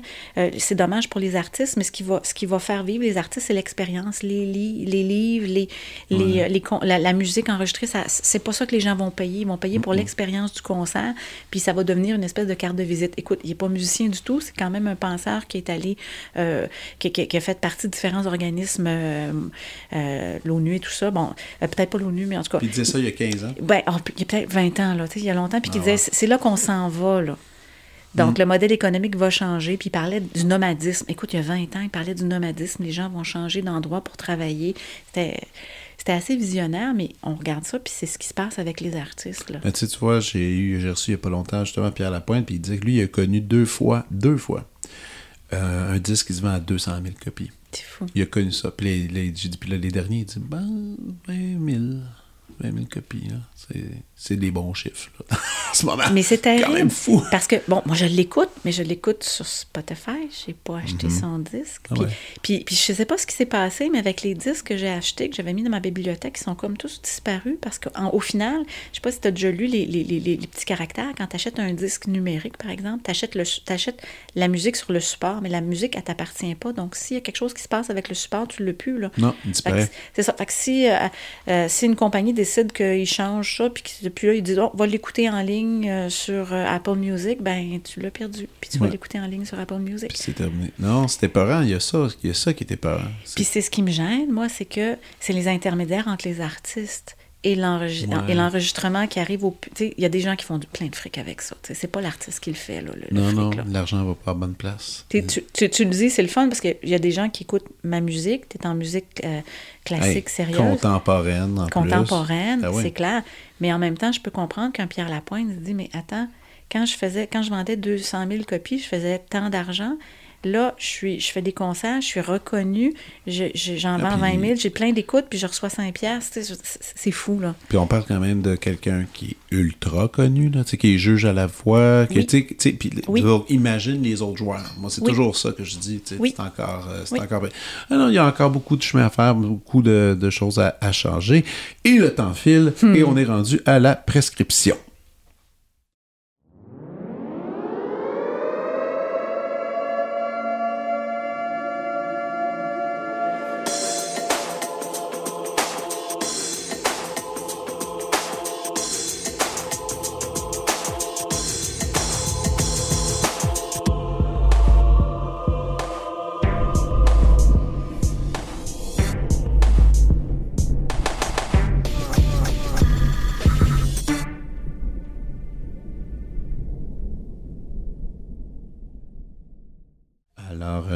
Isabelle, je t'écoute. Bon, dans les prescriptions. Écoute, il y a, il y a beaucoup de choses. Euh, je, te, je te dirais que euh, j'ai pas le temps pour les films et tout ça. Je m'arrête rarement devant mon écran. Ben, tu passes déjà beaucoup de temps devant un écran à travailler tes trucs que je pense que je, je peux très bien comprendre. C'est ça. comprendre. Donc, souvent, c'est quand je vais m'entraîner que je vais m'installer puis je vais regarder quelque chose. C'est des choses assez courtes. Donc, ce que j'aimerais proposer, c'est, ce sont des balados. Euh, puis des balados, puis c'est un peu en lien aussi avec un livre que j'ai lu. Alors, je t'explique. Euh, c'est l'année Riopelle. On fête euh, le centième euh, de la naissance de Riopelle. Et puis, Radio-Canada a, a créé Oui. deux balados magnifiques. Riopelle, l'envol du hibou et des oies de Jeremy McEwen, qui, qui, qui c'est trois épisodes de 53 minutes, puis qui nous présente Riopelle un peu dans son impact artistique. Euh, c'est- très beau, c'est très agréable. Il y a des entrevues, ça s'écoute bien. Puis il y a le deuxième qui, euh, qui est dépeindre euh, qui euh, vraiment euh, est un autre balado en sept épisodes. Et là, c'est plus biographique. L'influence de la nature, comment, comment était le personnage, sa vie.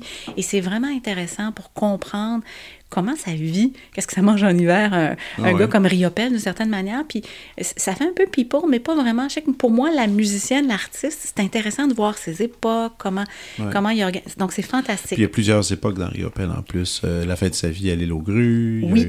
il y, a tout- il y a tout ça. euh. T'es fan de Riopelle?